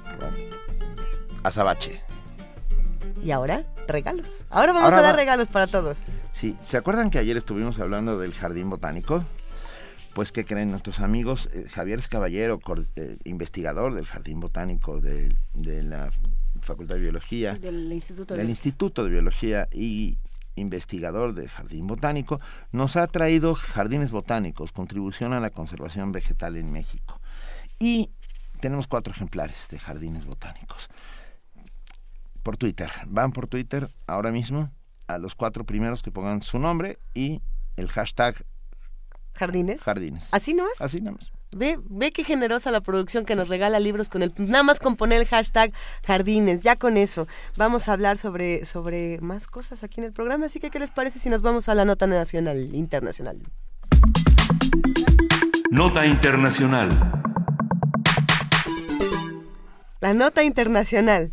El primer ministro de Gran Bretaña, David Cameron, convocó para el 23 de junio un referendo sobre la permanencia de su país en la Unión Europea, al tiempo que busca unir a su dividido partido conservador detrás de un acuerdo que dijo garantizará la prosperidad y seguridad del país en el bloque. El Banco de Inglaterra reaccionó al respecto. Dijo que los riesgos en torno a este referendo podrían elevar los costos de endeudamiento y debilitar la libra esterlina, así como endurecer las normas para los préstamos hipotecarios a propietarios. El Banco Central dijo que el panorama para la estabilidad financiera ha empeorado desde su último reporte trimestral en noviembre. Afirmó que sigue adelante con los planes para exigir que, algunos bancos cuenten con capital adicional a medida que el crecimiento de los créditos empiece a repuntar. En tanto, el responsable del Tesoro británico, George Osborne, consideró que Gran Bretaña sería, entre comillas, más pobre de forma permanente si vota a favor de abandonar la Unión Europea. Osborne afirmó que todos los hogares del país se arriesgan a perder unas 4.300 libras y que eso es un hecho en el que debe pensar todo el mundo cuando considere cómo votar. Una- un, análisis de las discusiones que están surgiendo en Gran Bretaña con respecto a su posible salida de la Unión Europea nos lo brinda hoy Luis, Luis Guacuja, responsable del programa de estudios sobre la Unión Europea del posgrado de la UNAM. Luis, muy buenos días, gracias por estar con nosotros. ¿Qué tal? Muy buenos días, Luisa, Juana Inés, Benito. Saludos al auditorio. A ver, ¿qué tan factible se anuncia la Brexit? Bueno, en un, en un momento complicado, del ya el 15 de abril iniciaron eh, formalmente la- las campañas rumbo a este referéndum que se realizará en junio. Y eh, en un momento muy complicado, no solo para la Unión Europea, sino que el escenario se le ha complicado también a, eh, a David Cameron con el tema de los Panama Papers, pues bueno, pues ha perdido ocho puntos de popularidad en estas en estas semanas y, eh, y además un tema eh, ya que se ha tornado incómodo porque eh, David Cameron ahora ya quedó mal con Dios y con el diablo.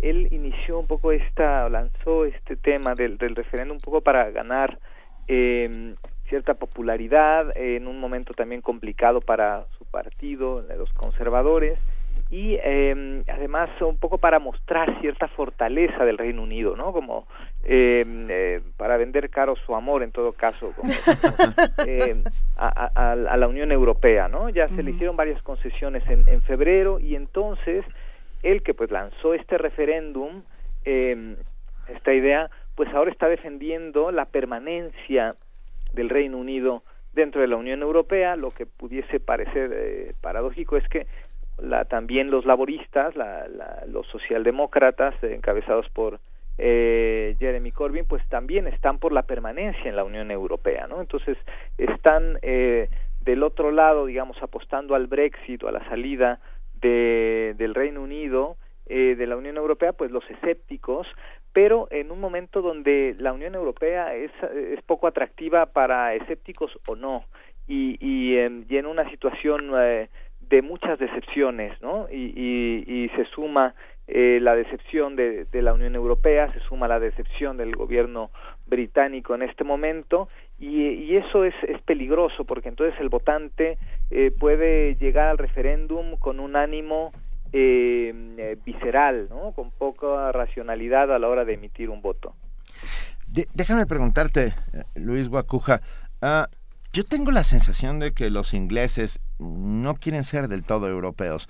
El hecho de ser una isla eh, los ha aislado del resto del mundo y, los hace tener ciertos eh, parámetros y comportamientos culturales distintos. Bueno, uno de ellos es haber aguantado con la libra y, no aceptar por ningún motivo al euro como, ¿no? Estamos en la Unión Europea, pero ¿qué opinas? Eh, sí, bueno, tradicionalmente han tenido esa, esa postura. Eh, respecto al, a Schengen, por ejemplo, respecto al espacio Schengen, eh, donde se aceptan algunas cosas que les convienen, ¿no? El intercambio de información, etcétera, que este también es un tema, el tema de seguridad.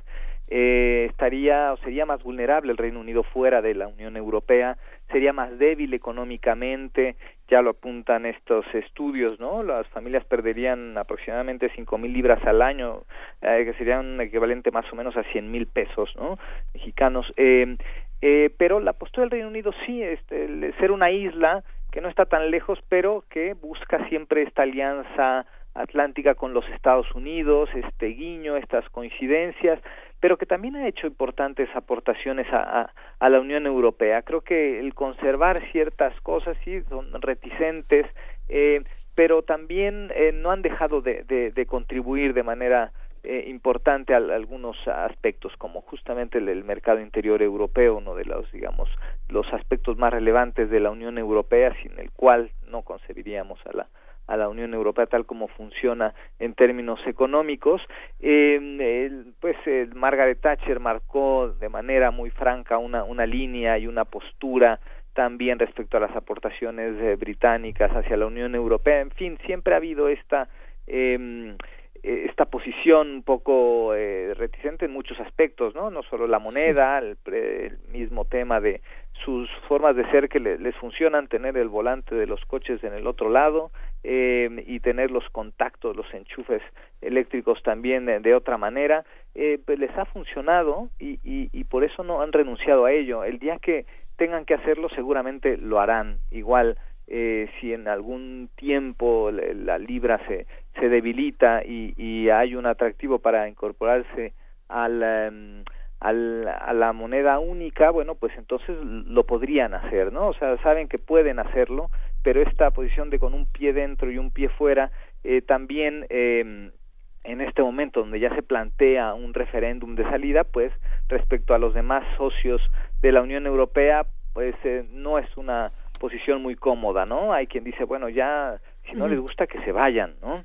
Eh, pero yo creo que la Unión Europea es más fuerte con el Reino Unido dentro y el Reino Unido también eh, tiene mucho más posibilidades en términos económicos, comerciales, de seguridad dentro de la Unión Europea, pero insisto en esto, el debate pues es saludable. El debate es saludable, Luis, y, bueno, por un lado tenemos como una imagen de lo que ocurre dentro de Gran Bretaña, pero como estabas mencionando, pues también la parte de la Unión Europea es importante, las reacciones que tiene la Unión Europea frente a toda esta controversia del Brexit, y, bueno, eh, están los que dicen, pues si no les gusta que se vayan, y debe haber otros, debe haber otras reacciones, porque la, crisis que está viviendo la Unión Europea en este momento pues, eh, eh, no es poca cosa. ¿Qué opinas?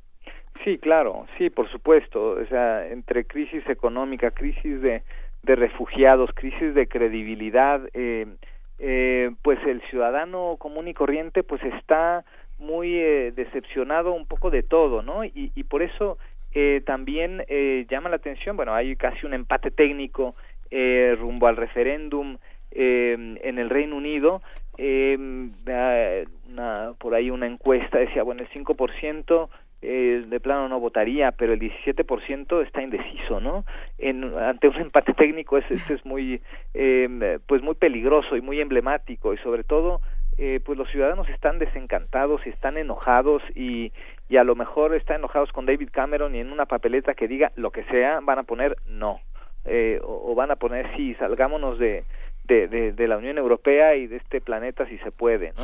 Eh, este es eh, digamos es un momento que no es el idóneo para un referéndum de esta naturaleza. No, definitivamente no. Y bueno, la imagen de Cameron, como mencionábamos al principio de esta conversación, pues no está muy bien que digamos después de lo que ocurre con los Panama Papers y, de aquí al 23 de junio, pues tampoco pinta para que le vaya mucho mejor. ¿Qué va a pasar con Cameron de aquí al 23 de junio? ¿Le va a ir peor? ¿Le va a ir mejor? Eh, ¿Va a perder más puntos todavía? Eh, seguramente, yo creo que eh, fue una mala apuesta una mala apuesta, lo, lo debilita, lo debilita este, frente a su partido, lo debilita frente a otros partidos también, ¿no? Eh, este, eh, creo que si, si cualquiera que sea la respuesta del referéndum, él sale perdiendo, porque él lo convocó, él lo impulsó y ahora eh, está apostando por el por la permanencia, entonces cualquier resultado casi le será adverso, más esta pérdida de credibilidad, pues lo, tendrá, eh, digamos, si, si su apuesta inicial era eh, ganar popularidad, pues eh, pues el efecto ha sido el contrario y creo que rumbo al referéndum esto será. Y al final el tema económico va a jugar un papel muy importante, ya lo estamos viendo las reacciones de empresarios, de banqueros, eh, pues donde la ecuación será no nos conviene por ningún eh, motivo salir de, de la Unión Europea, no va a ser más costoso, va este va a implicar pérdidas no solo empresariales, sino también para, para las familias, para el ciudadano de a pie. Y bueno, a ver cómo cuaja. Tampoco hay mucho tiempo, ¿eh? son eh, poco más de 15 días de, de, campaña eh, y después, bueno, este, este espacio que le llaman de, de reflexión un poquillo largo y a ver qué sucede de aquí a, a al mes de, junio que, está planteado este, este referéndum. Estaremos muy pendientes y esperemos que vuelvas a hablar con nosotros, por supuesto, en cuanto tengamos más información y veamos cómo van mm, sucediéndose los hechos. Claro que sí, con mucho Te mandamos un enorme abrazo, uh, Luis Guacuja. Igualmente. Muchísimas gracias por estar con nosotros. Luis es responsable del programa de estudios sobre la Unión Europea del posgrado de la UNAM. Gracias. Hasta luego. Movimiento. Donde todos rugen, el puma ronronea.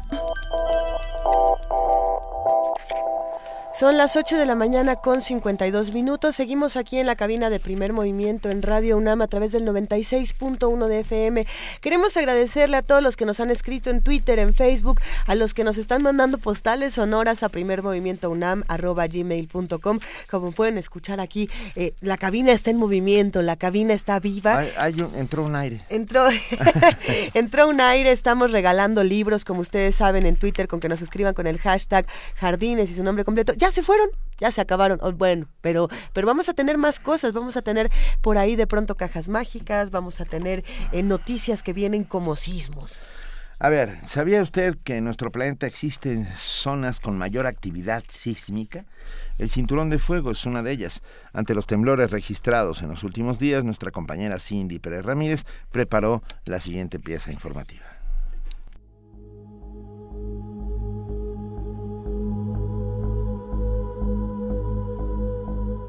A los movimientos del suelo producidos por el deslizamiento de la corteza terrestre se les conoce como sismos.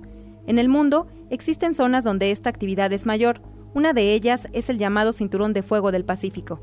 En este lugar, de unos 40.000 kilómetros de longitud, se sitúan países de América del Sur hasta el sureste asiático, cruzando la costa oeste de Estados Unidos, Rusia y Japón. En entrevista para Radio UNAM, el doctor Víctor Cruz Atienza del Instituto de Geofísica de la UNAM indicó que las placas oceánicas que constituyen el Océano Pacífico se deslizan en placas continentales, lo que genera una concentración de movimientos.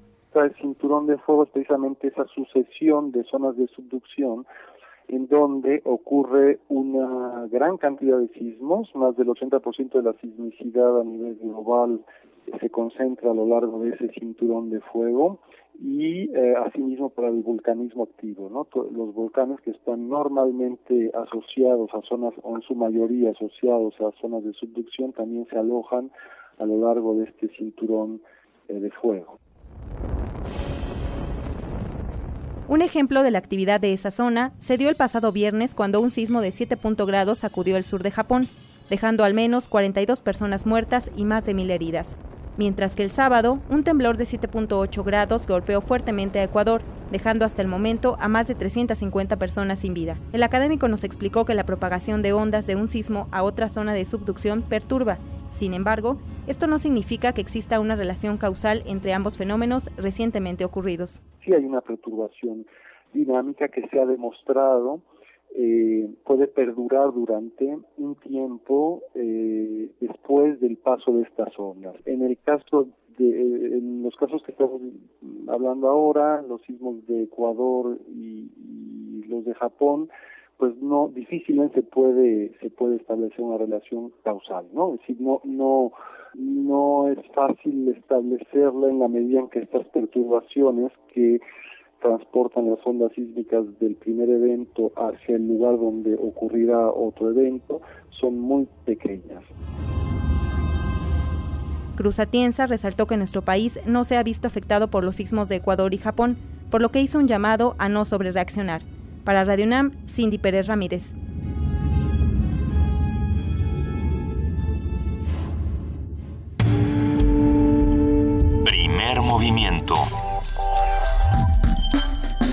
Donde la raza habla. Doctor, la verdad, por favor. Mm, ya había visto algo así. Pues ¿dónde anda metiendo el ojo? Ay, pobre. Doctor, ¿qué tengo? Tiene el ojo cuadrado. ¿Cuadrado? Fue al MAC, ¿verdad? Mm, sí. Nadie sale como entró. Museo Universitario Arte Contemporáneo. MAC. Te dejará con el ojo cuadrado. UNAM. Nuestra ciudad tiene siglos de historia. Ahora con la reforma de la Ciudad de México, por primera vez tendrá una constitución. Este es un momento histórico que requiere que toda la ciudadanía, los partidos políticos, así como todas las instituciones involucradas, asumamos la responsabilidad a la altura de la ciudad que queremos. Este 5 de junio, sal a votar. Conmigo, la Ciudad de México es más. Consulta INE.mx o al 01804 33 2000. Súmate. Elección del Constituyente. Ciudad de México 2016. Instituto Nacional Electoral. INE. Esta es la historia de una ciudad que es el centro de la Tierra. Un lugar que porta orgulloso las cicatrices de la batalla contra el autoritarismo. Una ciudad cuya grandeza radica en sus habitantes quienes no tuvieron miedo de levantar la voz. Juntos, logramos hace 19 años poder elegir. Piensa en todo lo que ya hemos logrado. Ahora imagina dónde podemos llegar. Porque cuando te das cuenta del poder que tienes, las cosas comienzan a cambiar. Hoy podemos. Poder Chilango. PRD. Te presentamos las novedades que descargacultura.unam tiene para ti. Hola, soy José Balsa y estoy en descargacultura.unam. Novedades. Descarga, escucha y disfruta gratis poemas de José Emilio Pacheco de la colección Voz Viva. La enredadera, verde o azul, fruto del muro, crece. Estrenos. Escucha La Ruta del Peyote de Leonardo Tarifeño. Hola, soy Leonardo Tarifeño y estoy en descargacultura.unam. Todo esto y más de manera fácil y gratuita en www.descargacultura.unam.mx. Vivir atrapados en una ciudad de corrupción, transporte público humillante, baches, bloqueos e impunidad no es vivir. Libérate del ambulantaje y de la inseguridad. Libérate de los espacios públicos degradados. Libérate de la contaminación y libérate como peatón. Para que la constitución de la Ciudad de México no quede en manos de los políticos de siempre. Este 5 de junio, ponle corazón turquesa. Y libérate. Vota Nueva Alianza. En nuestro país, el incremento de embarazos a temprana edad va en aumento. Y no solo eso, cerca de 280 mil jóvenes adolescentes entre los 12 y 19 años de edad se ven obligadas a abandonar sus estudios cada año. En el Partido Verde, impulsamos una ley que pueda garantizar el derecho a la educación de madres jóvenes, otorgando becas y el derecho a guardería, buscando mejorar sus oportunidades de desarrollo y calidad de vida. Partido Verde. Cineclub Radio Cinema te invita a unirte a un viaje con el bardo de Avon en el ciclo Shakespeare Tour 2016. Iniciamos con esta escala en Estados Unidos para contemplar una tragedia escocesa, Macbeth, de Orson Welles. Continuaremos con los dos enamorados que trascendieron el tiempo y las fronteras, Romeo y Julieta, de Baz Luhrmann. La tercera parada será en la Tierra del Sol Naciente, con un señor de la guerra de la era Sengoku, basado en El Rey Lear, Ran. Terminaremos en Finlandia, en una adaptación del Príncipe de Dinamarca. Hamlet va de negocios. De aquí, Kaurismaki. Únete a este viaje todos los jueves de abril a las 7 de la noche en la sala Julián Carrillo de Radio UNAM. Adolfo Prieto 133, Colonia del Valle. Entrada libre. Las mejores historias siempre trascenderán su época. Cineclub Radio Cinema y Radio UNAM. Invitan. Gerardo robó unas latas de atún porque su familia llevaba días sin comer y fue condenado a seis años de prisión. En cambio, un político que robó millones de pesos para su beneficio y el de su partido jamás fue procesado. Disculpe usted, señor diputado. Ha sido una lamentable equivocación. Basta de políticos corruptos. No al fuero. Iniciativa de ley presentada por el partido Encuentro Social. La ciudad es increíble, muy creativa. Yo creo que esta ciudad crece todos los días, pero hay crecimientos en los cuales no estamos de acuerdo y ni siquiera nos toman en cuenta. Parece que no tenemos ni voz ni voto como ciudadanos. Una nueva constitución para la Ciudad de México. Una nueva ciudad. Una nueva oportunidad. Una nueva constitución merece una nueva manera de hacer las cosas. Y contigo lo haremos mejor. PAN.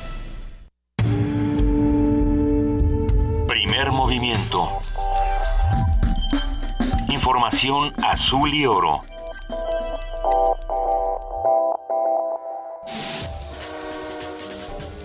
Corte informativo. El Instituto de Ecología de la UNAM ha tenido un incremento sostenido en su producción científica, informó su director César Augusto Domínguez. Indicó que la entidad realiza una intensa actividad de difusión y divulgación, así como un importante crecimiento de su infraestructura. José Antonio Altamirano Toledo, egresado de la Facultad de Ingeniería de la UNAM, fundó la empresa Adfil, especializada en la fabricación de filtros para aire acondicionado. Señaló que la planificación del proyecto se consolidó gracias a la coordinación de innovación y desarrollo de la universidad, por lo que ahora genera 45 empleos directos. El Tribunal Electoral del Poder Judicial de la Federación revirtió la decisión del Instituto Nacional Electoral de cancelar los registros de los candidatos de Morena a las gubernaturas de Zacatecas y Durango. La Comisión Nacional de los Derechos Humanos promovió ante la Suprema Corte de Justicia de la Nación una acción de inconstitucionalidad en contra de la ley para regular la fuerza pública aprobada por el Congreso del Estado de México. Dicha norma permite disolver manifestaciones consideradas ilegales utilizando armas de fuego. Luis Videgaray, secretario de Hacienda, señaló que el gobierno federal está decidido a dar todo el apoyo a petróleos mexicanos. En entrevista con el Universal, dijo que de no haber llevado a cabo la reforma energética, la empresa estaría en una situación de mayor gravedad en sus finanzas públicas.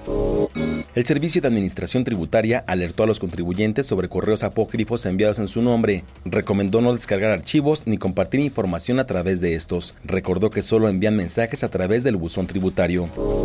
El Fondo Monetario Internacional informó que México es el segundo país en América Latina que más adquirió deuda pública en la última década. El aumento ascendió a 280 mil millones de dólares. La institución prevé que las obligaciones alcancen 54.9% del Producto Interno Bruto.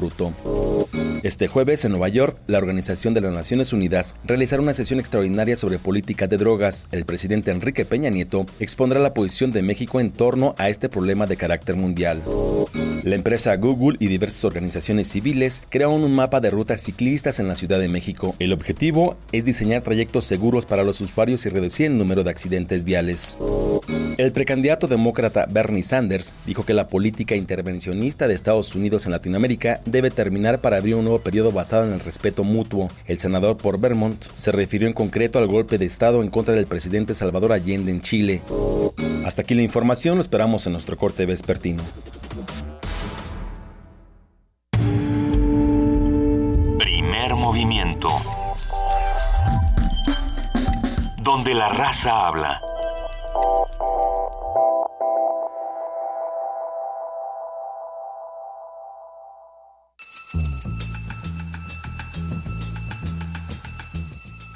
Es hora de poesía necesaria.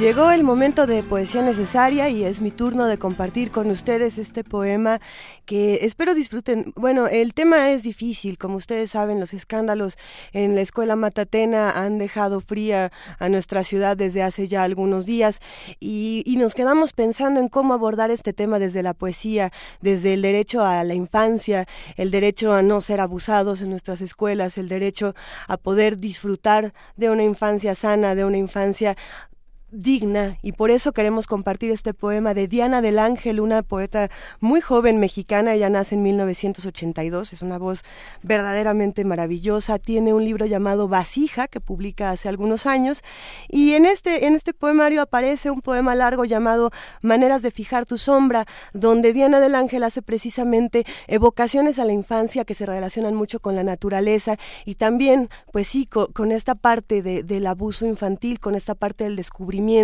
del amor, pero también con esta parte de las grietas, de las oquedades. Este es el primer fragmento de Maneras de fijar tu sombra por el derecho a la infancia.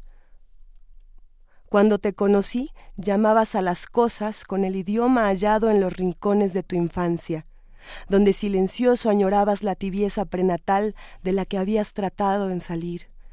Tu madre me dijo que allí te hiciste la primera grieta, por donde la oquedad te invadiría, pero la tarde en que te descubrí decías las palabras como el viento, forma y deforma las nubes del verano. Mirabas las piedras como si en ellas anidaran los verbos que nos harían falta para comenzar los días por venir. Aprendías de la lluvia insólitos caminos que marcaban nuestra ruta por las calles. A tu lado, las botellas rotas fueron esquirlas de la noche y la noche un lienzo para plasmar nuestros espantos. Y tú no eras tú, sino los rayos del sol en mis cabellos, y al amor no lo nombramos con la boca, sino con los ojos, con la yema de los dedos, con nuestra humedad sombría. Primer movimiento. Escucha la vida con otro sentido.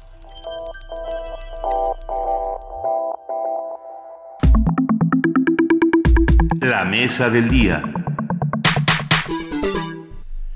Hoy tenemos una mesa del día de lujo. Ah, va, imaginar una vida política sin medios de comunicación es algo imposible, sobre todo tomando en cuenta las nuevas tecnologías.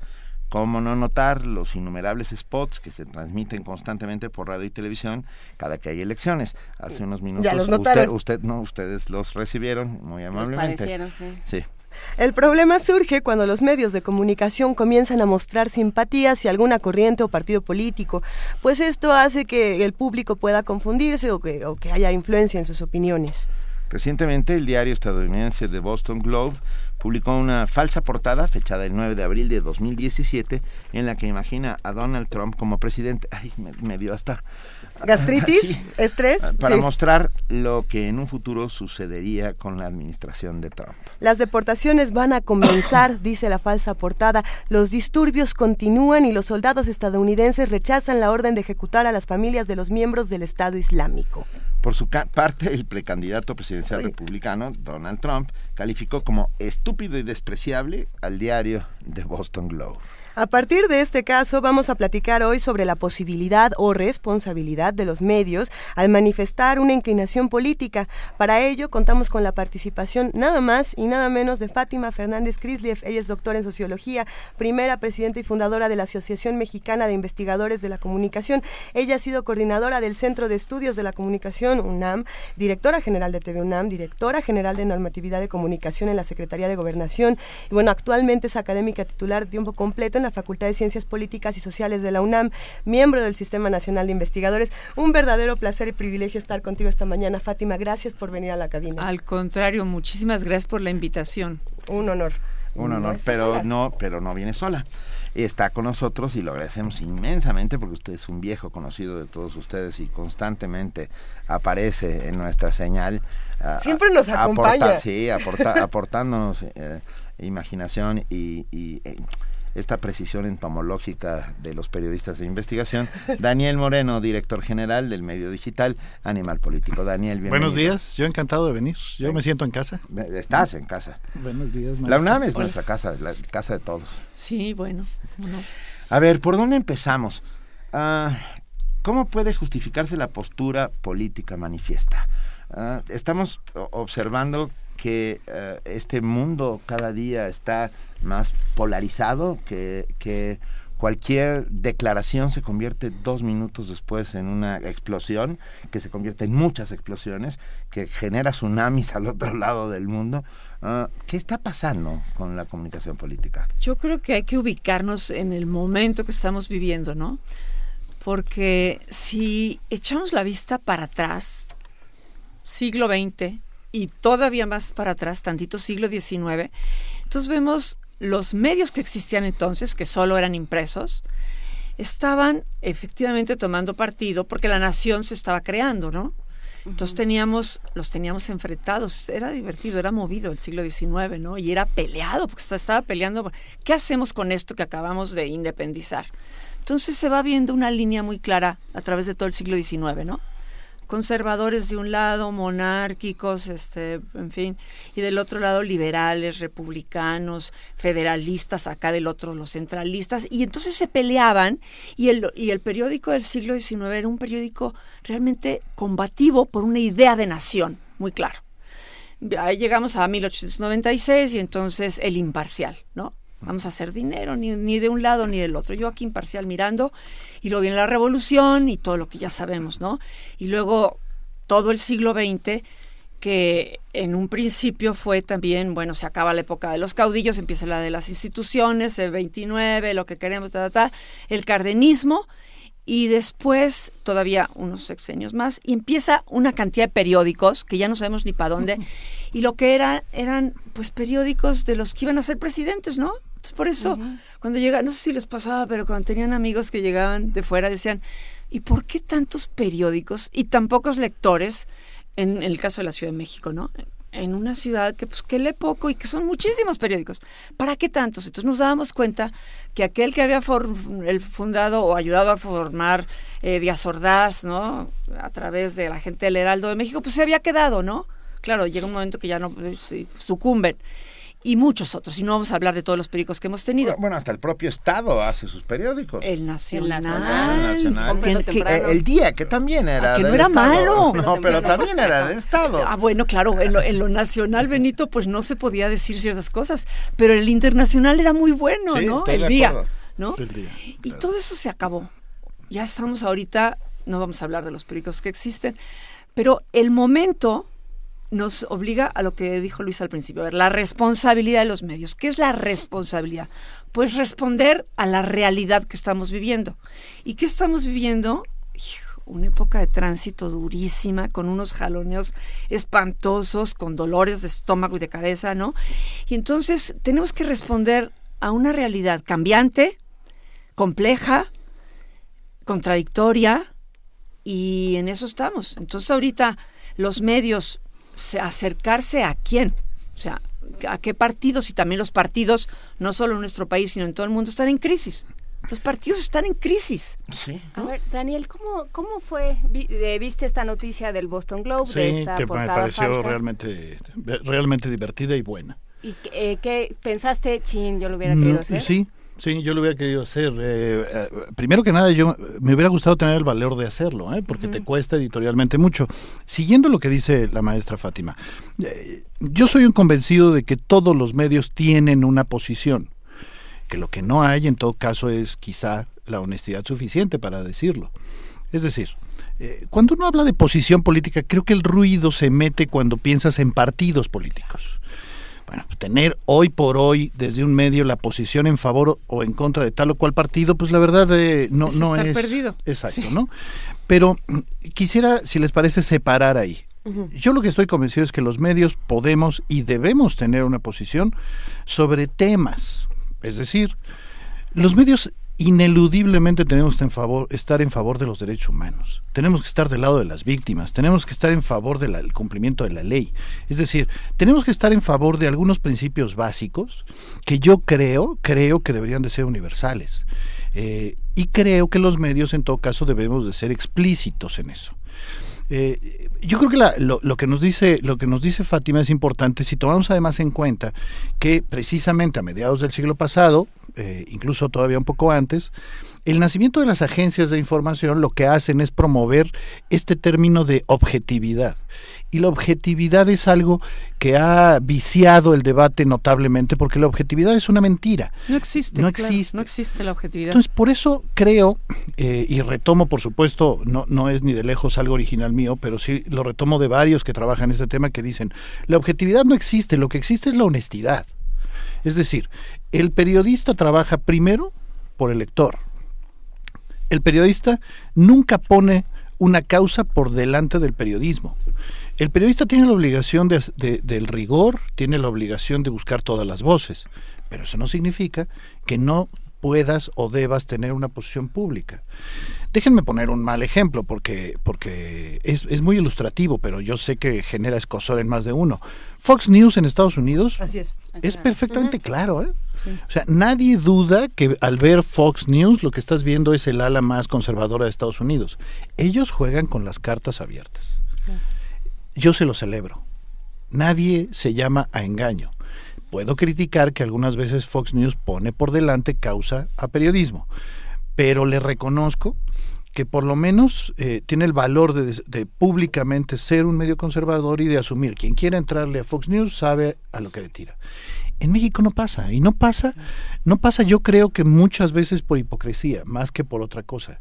Eh, y, y, por eso insistiría, se vale, claro que se vale tener una posición política. Pero, y sin embargo, como decía mi abuelita, se les ve el plumero. Por quiero, supuesto, a ver, quiero decir. Claro. A partir del brillantísimo análisis que acaba de hacer la maestra Fátima Fernández sobre cómo, uh, cómo empezamos uh -huh, la construcción de la nación, tengo la impresión de que, y a lo mejor peco de ingenuo, que estamos viviendo esos mismos tiempos, estamos construyendo una Así otro es. nuevo proyecto de nación a, a, partir de nuestra muy frágil, endeble y tambaleante democracia. Así es. Y por lo tanto, uh, la polarización no solo es necesaria, sino yo pienso que es vital, importante. O sea, liberales ver, contra conservadores, sí vamos estamos, de nuevo. Sí estamos construyendo de nuevo la nación, nada más que los obstáculos que heredamos son grandísimos. Allá tenían la ventaja de que habían echado a los gachupines y entonces, a ver, acá, ¿qué hacemos con esto? A ver, les copiamos tantito, la constitución de Cádiz, y luego acá, y luego allá. A ver, los gringos que están haciendo y les copiamos un poquito. Ahorita no es eso, ahorita tenemos muchas piedras en el camino, porque tenemos gente en el poder y tenemos inercias y tenemos muchas cosas. O sea, la, la situación es más compleja que la que teníamos tenían los mexicanos del 19, ¿no? Ahora, esto, eh, yo quisiera nada más este, regresar tantito, porque Benit, este, Daniel abrió ahorita una gama de cosas importantes, no vayan a creer aquí que estamos en la subjetividad pura, no, sí. la objetividad no existe porque significaría ausencia de mediación y siempre hay alguien en medio, ¿no? A mí me gusta mucho más este un, una cosa que en clase estoy dando ahorita que está muy padre, es una, un sociólogo poco conocido, pero muy bueno, yo diría que es casi un clásico, que se llama Norbert Elias. Claro. Tiene un libro, entre muchos otros, la obra es muy vasta y de veras muy desconocida, que se llama Compromiso y Distanciamiento. En el sentido de que esto, el compromiso quiere decir el involucramiento con algo, con una causa o con un interés o con un billete o con lo que sea. Estás involucrado en algo o con un partido. Y por otro lado, el distanciamiento, ¿sí? Eso es un continuo y se va, nos vamos moviendo. Pero la idea es, siempre puedo estar involucrado con cosas, pero para efecto de dar las noticias, yo tendría que distanciarme un poquito, inclusive de aquella causa que defiendo, tantito, para poder ver aristas. Porque si no, eh, la otra cuestión que tú planteabas, estar siempre del lado de las víctimas, ay, híjole, no siempre, casi siempre. O sea, los derechos humanos sí, y están consagrados en cuantísimos lugares, en cuantísimos países. Sí, como seres humanos todos somos iguales y tenemos derechos, ¿no? los mismos ante la ley. Pero la creación de víctimas también tiene sus asegúnes. Entonces, aquí es donde entra el periodismo de investigación. A ver, aquí pasa algo. ¿Quién es la víctima? ¿Cómo le hacemos para poder tener varios ojos que miren desde distintos ángulos y entonces saber realmente qué pasó ahí? Porque a veces, y, yo estoy un poquito cansada de eso, compramos causas porque fulanito que es en quien yo creo, está diciendo que aquí está esta víctima y el otro es el malo. Primero también, entre buenos y malos hay continuos, ¿no? Está el polo de los buenos, el polo de los malos, o la bondad y la maldad, vamos a ponerlo así, ¿no? Y entonces eh, nos vamos moviendo en ese territorio. Pero todos los seres humanos somos luz y oscuridad al mismo tiempo, somos buenos y malos al mismo tiempo, somos caos y orden al mismo tiempo, todos, ¿no? ¿A dónde están los buenos? No existen. O sea, todos somos todo, pero nos vamos moviendo. Entonces sí, un periodismo de investigación que nos ayude a entender un poco más, lo cual es muy difícil, porque requiere recursos, muchos recursos, para estar mirando muchos ángulos y luego requiere salir de esto que donde estamos ahorita, etiquetándonos mutuamente, y entonces solo le creemos a los buenos, a nuestros cuates. Ese es un problema. Y ahí, eh, eh, digo, primero por supuesto coincido. Los absolutos en este caso siempre son discutibles y, y, acepto sin duda eh, los matices que, que, planteas y perdóname que te tuté, pero, pero de leerte, pues te conozco hace muchos, muchos años. este, los absolutos no existen ahora. sí me parece importante el tema distanciamiento. Creo que es, es, es importante tomar en cuenta esto. El periodista tradicional, se asume como si viviera en la luna y observara, ¿no? Desde lo ajeno, desde, insisto, eh, otro, desde un satélite, lo que pasa en la realidad. Creo que es importante diferenciar el distanciamiento necesario para la investigación y el distanciamiento que pretende eh, estar libre de cualquier tipo de compromiso. Por supuesto, estaría de acuerdo con la primera opción, que creo, Fátima, se acerca más a lo que planteas, y en contra de quienes suponen que viven en la luna. Imposible no usar un ejemplo extremo, pero que me parece pertinente. El, el periodista tiene que asumir que solo puede hacer periodismo en la democracia jugar a yo no me meto en este tema, eh, yo observo desde afuera, eh, yo no promuevo, uso un ejemplo facilito, el respeto a la ley, porque no es mi trabajo, porque yo soy solo periodista, es un error. Es un error porque lo que terminas haciendo es no buscando incidir para la construcción de todo lo que estás planteando. Solo usaría, para retomar también algo que dice Benito, Polarización, creo que el término siempre es complejo, porque el, eh, más que polarización, creo que es importante que desde los medios promovamos el diálogo. Claro, claro. Eh, más que la polarización en el sentido más clásico, digamos, ¿no? Este, buenos contra malos, no. Eh, porque eso hace además que termines estando del lado de los buenos o de los malos, eh, olvidando, de nuevo insistiría, el periodismo y además siendo claramente maniqueo en el debate público, ¿no? Este, si habláramos de política tradicional, diríamos, para unos López Obrador es el bueno y para otros es el malo. No, no, o sea, los grises en este caso son indispensables, ¿no? A ver, tú te ves entonces, Daniel, y, cómo lo verías tú, Fátima, en 2018, ¿no? Haciendo una, una toma de postura como la de Boston Globe. No, por una razón básica. tú de un medio así, Fátima? No, claro que no. No, ¿sabes por qué no? Porque no creo que en el caso estrictamente electoral valga la pena. Es decir, yo estaría a favor, o más bien, yo estaría en contra de un candidato que diga eh, eh, ciertos temas en los que puedo no coincidir que me parecen absolutamente elementales. Por ejemplo, en Animal Político estamos en favor de que las mujeres tomen las decisiones libres sobre su cuerpo. Y eso, por supuesto, implica que estamos en favor del derecho a abortar. Así de claro. Si un candidato dice que está en contra, nosotros con periodismo lo que queremos es refutarlo, es decirle, a ver, momento, estamos hablando de que usted está a favor de que las mujeres aborten en la clandestinidad y se mueran. Estamos a favor de, es decir, con mis herramientas, las herramientas periodísticas, creo tener la capacidad de eh, debatir.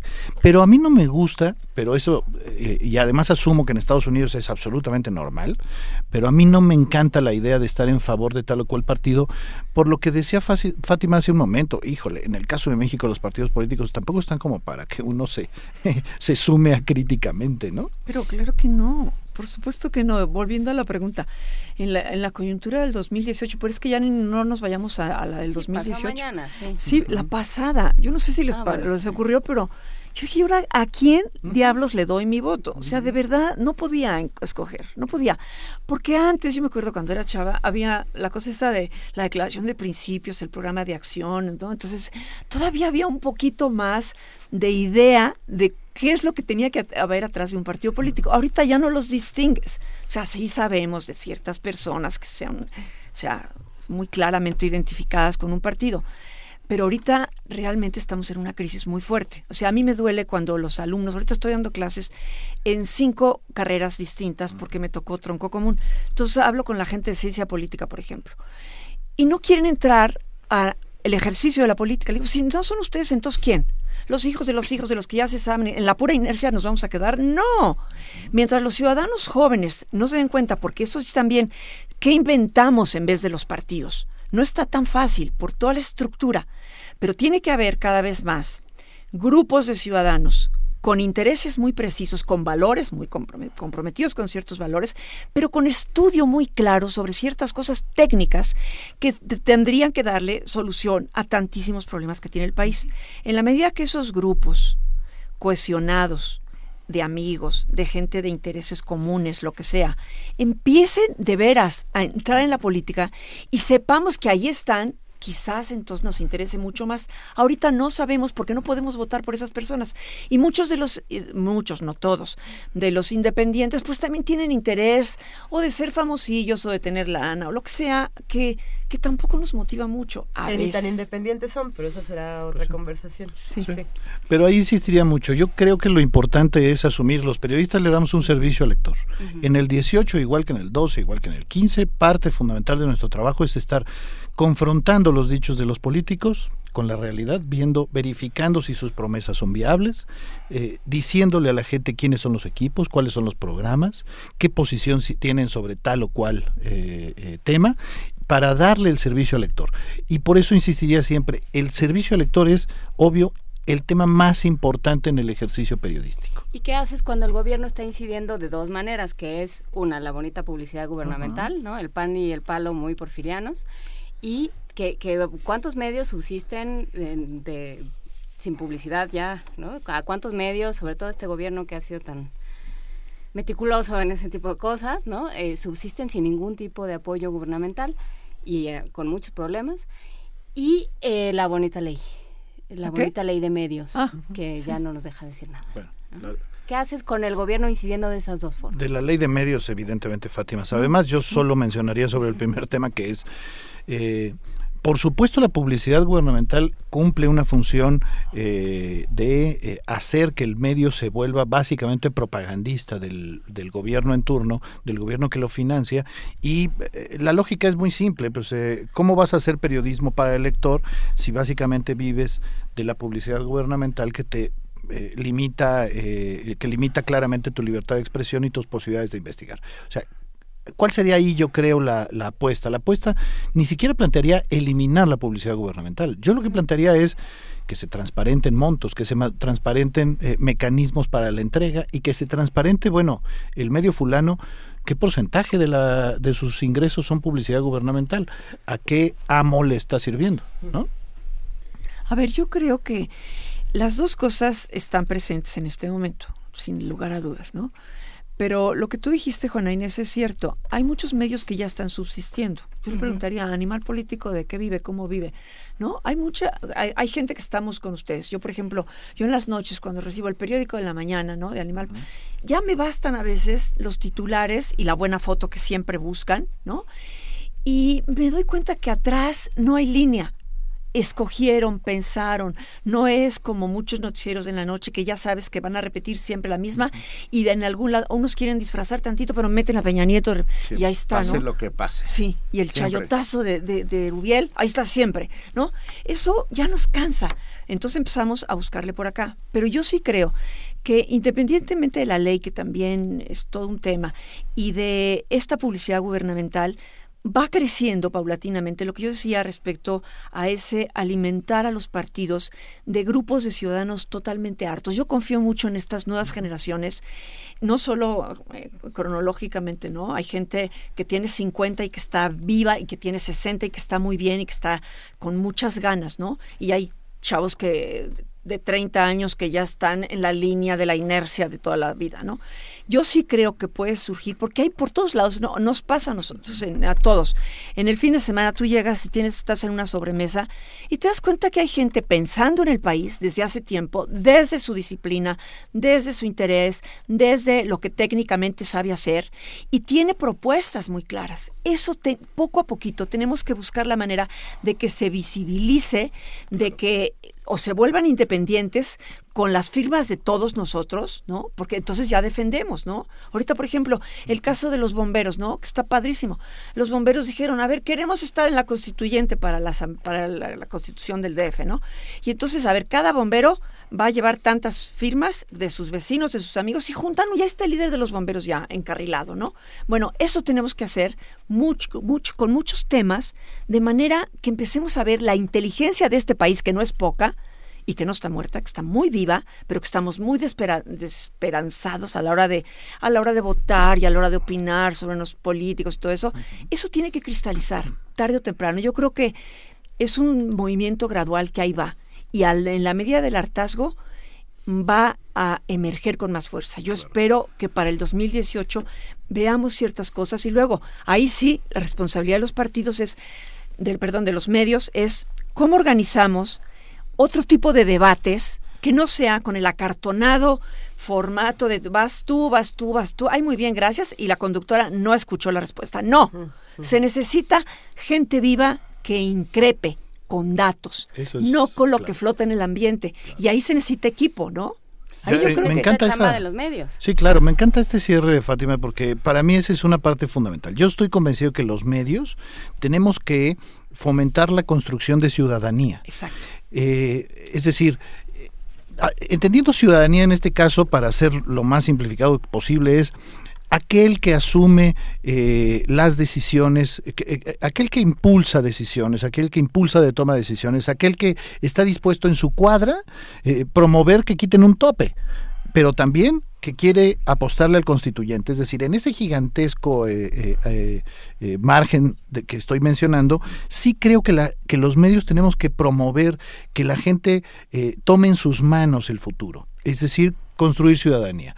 Y por eso, nosotros, por ejemplo, en Animal, tenemos como colaboradores a organizaciones de la sociedad civil que nos parece que es importante que tengan un espacio y una voz para decir, oigan, esto es lo que creemos sobre movilidad, sobre contaminación, sobre derechos humanos, sobre no tengo idea qué temas, pero organizaciones de la sociedad civil porque es gente dispuesta a tomar, insisto, el futuro en sus manos. Creo que eso son profesionales de lo suyo, saben técnicamente cómo solucionar. O sea, no son voluntaristas nada más. Exacto, ni, ni, es, ni es lo que pasa ahorita, por ejemplo, con Mancera.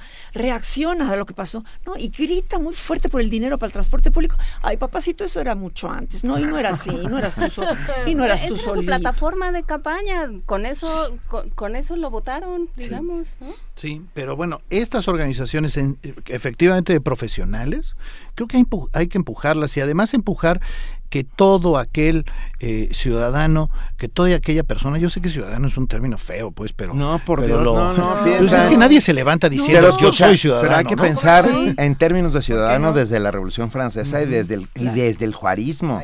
Ah, ah, esos ciudadanos sí son los, esos son los que hay que promover. Esos son los que tenemos que hacer. Tomemos pues. posición los medios para esta construcción, ¿sí? Por eso insisto mucho en decir Posición política sí. Lo que pasa es que cuando se habla de política se piensa en partidos políticos. No, posición política es démosle a los electores la, en el 18 las herramientas para ejercer su ciudadanía plenamente. Sí, y, y, todos los vicios inherentes que van dentro de esta creación de ciudadanía y lo que sucede alrededor. Me quedé pensando en, en el Internet. En el Internet un periodista en cada hijo te dio, eh, haciendo una parangón de... Todo es viral en 10 segundos. No, pero bueno, además... Se, se, legitimiza en 10 segundos. Sí. Así es. Eh, y sin embargo, hoy por hoy ha sido una de nuestras uh, herramientas más poderosas para la transformación y el cambio. si no es por el Internet, uh, algo que sabíamos todos y que sabíamos toda la vida, que es la tortura sistemática en los, en los grupos, en los cuerpos de seguridad de este país desde los años 60 hasta nuestros días, no hubiera generado lo que estamos hoy viviendo, que es una disculpa pública del secretario de, de, la, defensa, cosa absolutamente inédita. Hablemos unos minutos, porfa. Es que brotó, le brotó la conciencia de los años 60 también, le brotó los... O sea, está pidiendo perdón desde 1521. Pues no sé si tanto. pero sí, sí los tehuacanazos, la época de Gutiérrez Barrio, todo eso estaba institucionalizado y así era, punto. Y lo saben ellos, lo vivieron ellos. Y entonces ahorita este, asoma en un momento en que necesitan legitimidad y necesitan limpiar su imagen y entonces viene la disculpa pública, pero claro que estaba desde mucho atrás. Claro. Y yo ahí sumaría, eh, por supuesto, también, eh, también coincidiendo. No solo porque ahí me muevo, es decir, en, Internet y en redes sociales, eh, me refiero a animal político, sino porque estoy convencido de que la gran ventaja, en efecto, de Internet y sobre todo de las redes sociales es que están logrando que eh, cualquier tipo de usuario y eh, gente conocida eh, tengamos una relación cada vez más horizontal. Yo, por ejemplo, defiendo mucho que Internet y redes sociales ha modificado la relación entre el periodista y el lector.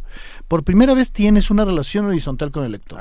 Por primera vez el lector te puede decir, eso que publicaste no me interesa o está mal. Te lo dice Daniel inmediatamente. Te lo dice inmediatamente. Antes las cartas al director tardaban dos semanas en llegar. A ver, si se publicaba. Por ejemplo, ¿qué pasa con casos como Change.org? Cuando hablábamos hace un momento de las víctimas, ¿no? De quién es la víctima y quién no. Y de pronto en Change.org cada día tenemos una petición diferente a firmar.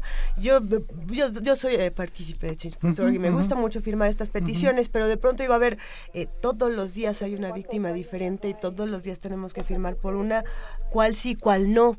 ¿no? O sea, ¿cómo, ¿cómo voy a discriminar toda esta información? Porque son... Creo que, creo que ahí tiene que ver, entre otras cosas, con periodismo. Asumo que lo de Change eh, y, y, y, en general las redes sociales siempre tiene esta arma de doble filo de decir, ah, o sea que con un tuit sustituyo el trabajo real, la acción. exacto. asumo ese riesgo, pero también asumo que hay este primer paso. Este que firma en Change por lo menos está tomando una posición.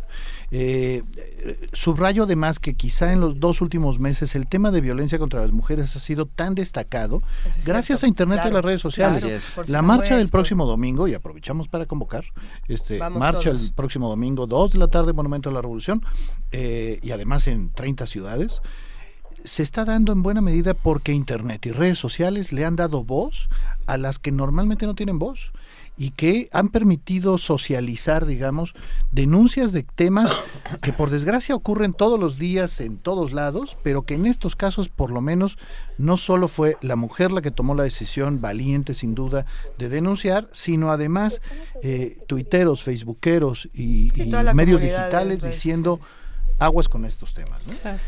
Nuestro tiempo es limitado, lamentablemente, pero yo, ¿qué te parece si los, los, sí, pues sí, segunda parte de esta conversación dentro de 15 días? Sí, y para, para también plantearnos un poco para cerrar, eh, ¿qué, qué, quieren digamos, ya eh, hemos platicado de los medios con respecto a los ciudadanos. ¿Qué piden los, los medios de los ciudadanos? ¿Qué, qué, qué pedimos? Los medios ahorita le piden poco al ciudadano, yo creo.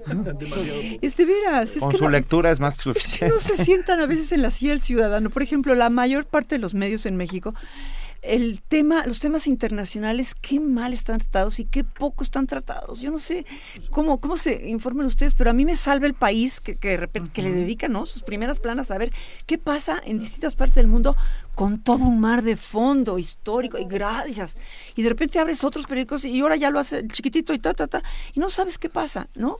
Entonces, no, no están sentados en la silla nuestra, que necesitamos también saber qué pasa, porque a veces no tenemos, tenemos mucha opinión sobre lo que está pasando en la coyuntura mexicana y no sabemos lo que está pasando en cosas centrales que le afectan a todo el planeta, ¿no? Claro. Aquí lo intentamos todo el tiempo, ¿eh? Sí, bueno, somos, sí. Somos internacionalistas, no, proletarios, pero, internacionalistas. Pero asumamos que es muy difícil convencer a la gente, ¿no? De que le guste esos temas. Solo siembro para que, y con todo el ánimo de que nos vuelvan a invitar. Claro. Este, eh, yo sí creo, pues, que en estos, en este caso, uno aspiraría a tener un lector muchísimo más crítico. Yo que como quisiera, quisiera un lector que le apueste a la información más que la opinión. Quisiera un lector que, que eh, eh, leyera distinta la información y la leyera desde una perspectiva crítica. ¿Qué lamento? Lamento que eh, cada vez hay más lectores que prefieren leer un artículo a una nota, a un reportaje, porque el articulista te dice qué pensar y, y el reportaje te obliga en todo caso a tomar una posición y a pensar. Yo, eh, pero asumo que soy en este caso minoría, yo casi nunca leo artículos de opinión, siempre leo información. A mí no me interesa que me digan qué pensar, ¿no? Pero asumo, insisto, que la mayor parte sí lo hace. Prefieren leer a los articulistas. Esto se va a quedar una muy buena discusión para unos días. Yo nomás quisiera decir una cosita ahorita con, con respecto a lo que dije de la información internacional. Dije, a mí me salva el país y tengo que agregar. Y primer movimiento, de veras, por ejemplo, el caso concreto de Brasil. Cuando ustedes están, además preguntan como ciudadanos, eso nos encanta, ¿no? Y es lo que, lo que yo hubiera preguntado, a ver, porque hay, había gente confusa, ¿no? A ver, ¿qué pasó? ¿La señora robó, no robó? ¿Qué, qué está? ¿Es la derecha la que organiza? Y entonces mucha gente se hizo bolas. Yo ayer leí anoche en, un- eh, Facebook una periodista conocida que dice, a ver, explíquenme bien, a ver, ¿Dilma robó o no robó? Porque, ¿qué- porque ahora resulta que es la derecha la que... Ah, aquí se contestaron esas preguntas. Entonces, primer movimiento, de verdad, está generando ciudadanos pensantes porque no estamos con la prisa de que ya va a entrar el comercial y porque eh, no vamos a repetir todo lo que ya sabemos de las noticias del día, no las vamos a repetir, ya se informaron de por les llegó solita. Ahora, aquí estamos profundizando poquito en ciertas cosas y el planeta sí está tomado en cuenta. Y para Gracias. terminar esa flor, porque no están aceptando lo que nos pasa a otros medios, que es el escándalo de hoy sepulta el escándalo de ayer. Así es. Eso nos pasa a los medios mucho. Fátima Fernández, please. Ah, gracias. Daniel Moreno, están convocados, este, Segunda parte, por favor. por favor, no vuelvan, ¿no? Encantados. Los, sí que no yo, saben como no- les dije, me siento en casa. ¿sí? No, no, están en su Esta es casa. su casa, Esta es su casa. gracias. Mil gracias a los dos, de verdad. No, fue, a ustedes, fue- gracias. fue- Muchísimas gracias. Primer movimiento. Escucha la vida con otro sentido. 9 de la mañana, 41 minutos. Qué cosa de conversación, estamos Y todavía eufóricos Ahora aquí. sí que, y nos falta. Y yo ya me iba a arrancar con Telesur y el país y ya iba a Oh, empezar a decir que Telesur regrese a Argentina y que el país hable lo que tiene que hablar de los Panama Papers en España. Y bueno, uno se empieza a apasionar eh, con estas conversaciones, pero hay otro tema que siempre nos apasiona aquí en la cabina de primer movimiento, en la cabina de Radio UNAM, y es el medio ambiente. El programa de estrategias eh, para la sustentabilidad de la UNAM siempre está haciendo cosas distintas, siempre nos propone alternativas de pensamiento, que eso es algo importante, de cómo vamos a interpretar la realidad desde nuestro mundo, de cómo la vamos a cambiar. Por eso esta mañana vamos a hablar, como lo hacemos todos los martes, con Mireya Imas, la directora precisamente del Programa Universitario de Estrategias para la Sustentabilidad. Querida Mireya, ¿cómo estás? Muy buenos días. Muy buenos días, ¿cómo están? Estamos- ¿Cómo están todas y todos por allí? Muy Aunque bien, se no- enoje la RAE, pero pues a todas y a todos les mando muchos besos. Que la RAE se enoje lo que se tenga que enojar. Te queremos, Mireya Imas. ¿Sabes qué? Nosotros ya estábamos enojados con ella, o sea que nos da igual. De por sí, ¿verdad? Sí. Bienvenida, Oh. Mireya y más. Oigan, pues hoy vamos a platicar sobre un reporte que elaboró una consultora denominada Trucost y que fue financiado por el Programa de Naciones Unidas para el Medio Ambiente, el PENUMA, por sus siglas en inglés, eh, llamado Capital Natural en Riesgo, dos puntos, el top 100 de las externalidades de los negocios. A ver. Y en este en este reporte, pues en pocas palabras se encontró que las si las grandes empresas del mundo tuvieran que internalizar los costos ambientales que provoca su operación, pues prácticamente ninguna de ellas estaría generando ganancias. Estarían en quiebra. Exacto.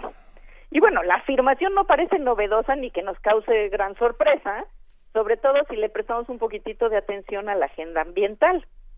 Lo diferente e interesante es que este informe le pone pesos y centavos, o bueno, más bien millones de dólares a lo que parece sentido común. Así, este informe nos ofrece, en primer lugar, una perspectiva global acerca de cuáles son las principales amenazas a lo que algunas personas denominan capital natural y que nosotros preferimos llamar patrimonio natural, para hacer comprensibles y cuantificables dichos riesgos ante gobiernos e invasores. Estos riesgos se presentan en términos financieros, algo que puede generar polémica, pero que ciertamente nos permite, en este caso, mostrar cuán lejos estamos de tener un sistema económico mundial basado en los principios de la sustentabilidad. Como método, la consultora organizó el estudio ubicando las 100 principales amenazas al patrimonio natural, las cuales le cuestan a la economía mundial alrededor de 4.7 billones de dólares anuales. Billones en castellano, no en, en- no en el que usan los gringos. Okay, okay. Derivados de costos ambientales y sociales, la pérdida de servicios ecosistémicos y la contaminación. Al comparar estos costos contra las ganancias reportadas por las empresas, ojo, no las que se van a los paraísos fiscales, sino las que reportan oficialmente, porque pueden ser las otras, quién sabe, ¿verdad? Sí, sí, sí, sí, esa es otra cosa. el, el estudio encontró que prácticamente no existirían empresas solventes si se les obligara a pagar los platos rotos del daño ambiental que provocan con su operación. Como era de esperarse, el estudio encuentra que buena parte de los pasivos ambientales los asumen los países en desarrollo, aunque los bienes y servicios resultantes se consuman y disfruten en los países desarrollados. Qué raro, Mireya, eso no pasa. Sí, sí, sí, ¿no? Lo interesante es que ahora está escrito por un informe avalado por el Programa de Naciones Unidas para el Medio Ambiente de la ONU, ¿no? Y bueno, también además, debido a la globalización de la economía, las cadenas de suministro se han ido complejizando más cada día y bueno, hoy abarcan prácticamente todo el planeta y con ello pues se diluyen las responsabilidades, aunque siempre, y no falla, se concentran las ganancias, pero se esparcen los daños. Y estos enormes márgenes de ganancia de las industrias más rentables del mundo, como las productoras de aceite, carne, tabaco, minería y electrónica, pues le están pidiendo prestado, por decirlo de alguna manera, a nuestro futuro. Estamos negociando la sostenibilidad de mediano y largo plazo para el beneficio inmediato de algunos accionistas. Y por ejemplo, se enlistan los sectores productivos con mayor impacto a nivel regional. En Asia Oriental y Norteamérica, la generación de energía eléctrica con base en carbón. En el sureste asiático, la producción de arroz y trigo. En Sudamérica, la ganadería y la agricultura. Tan solo la ganadería al sur de nuestro continente cuesta casi 18 veces más en términos de, en términos de pasivos ambientales, eh, o sea, perdón, cuesta eh, cuesta 18 veces más que los pasivos ambientales que nos está dejando. Después de todo, la ganadería es el principal motor de la devastación de la selva amazónica. Digamos que su ganancia está basada en la pérdida colectiva. La mayoría de los pasivos ambientales no cuantificados se deben a las emisiones de gases de efecto invernadero, el 38%, seguidas por el uso del agua, 25%, de la tierra, 24%, por contaminación del aire, 7%, contaminación de agua y suelos 5% y generación de residuos 1%. En el caso mexicano, en el año 2014, el INEGI calculaba un costo solo por agotamiento y degradación de los ecosistemas equivalente al 5.7% de nuestro Producto Interno Bruto, aunque un estudio del Banco Mundial lo estimaba en 2012 en el 13%. Con cualquier número, ciertamente es conveniente y apremiante hacer un ejercicio como este. Por ejemplo, ¿Cuánto producirá la carretera que se comenzó a construir en Xochicuautla, atravesando el bosque de agua y destruyendo viviendas, versus los costos ambientales y sociales? ¿De qué tamaño serán las ganancias de negocios inmobiliarios en Tajamar?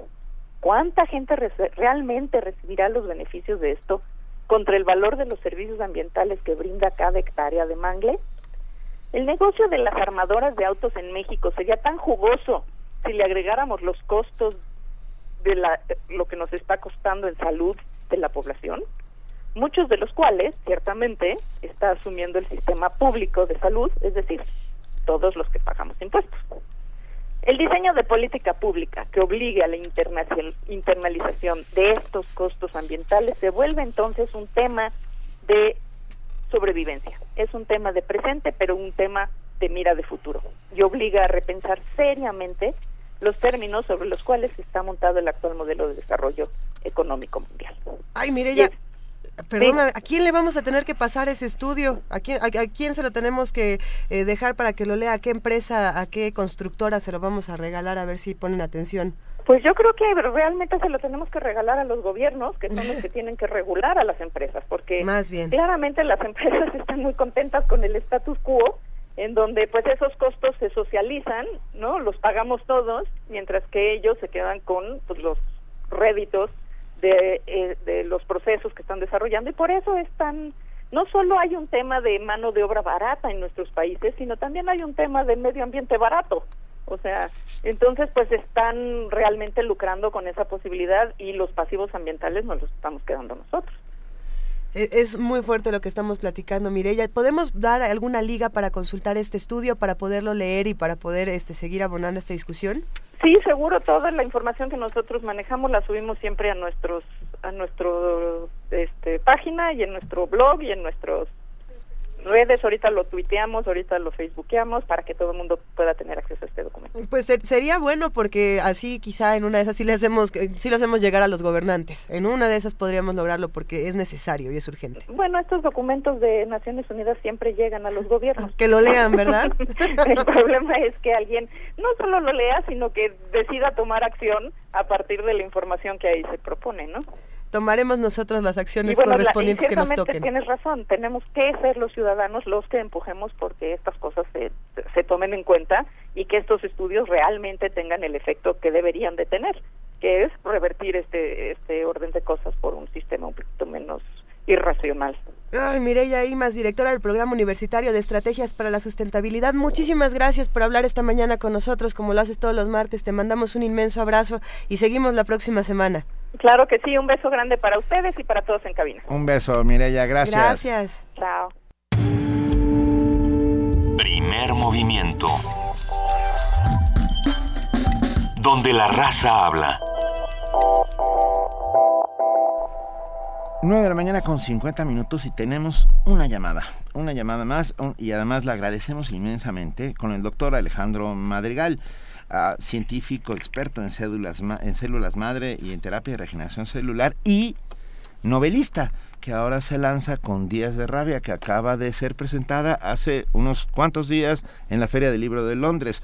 Doctor Madrigal, muchas gracias por estar con nosotros. Un placer. Oye, que de Londres eh, estuve viajando desde ayer eh, con unas vicisitudes que nos pasaron por Guadalajara porque no pudimos aterrizar aquí por la tormenta de ayer. Ah. Pero ya estoy aquí en el Distrito Federal nos da muchísimo gusto, Alejandro, que todo, por lo pronto, hasta ahora esté bien. Cuéntanos, por favor, eh, esta novela que, que, fue presentada ya y que a todos nos entusiasma, eh, ¿de qué va, hacia dónde va Días de Rabia?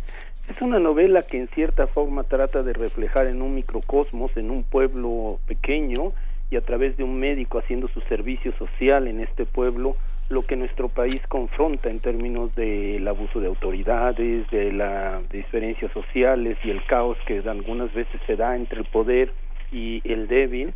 Y este médico tratando de salvar la vida de un niño joven eh, se enfrenta ante una realidad muy adversa en un pueblo donde el presidente municipal es un agente es, es ficción obviamente, pero donde el presidente municipal representa el, el, el poder excesivo y ese día se está religiendo para ser gobernador y entonces lo que menos quiere es que este doctor traiga al niño, un niño que tiene rabia. Este doctor ha tenido una experiencia primaria eh, cuando estaba haciendo su carrera de ver una niña fallecer de rabia, Alejandra, que es un carácter que aunque no existe más en la novela porque está fallece es un carácter que se aparece frecuentemente porque él trae el recuerdo ese recuerdo donde la enfermedad no se puede curar. Y en cierta forma rabia que en días de rabia tiene dos sentidos la enfermedad pero también eh, la, la ira y la necesidad de cambiar las cosas.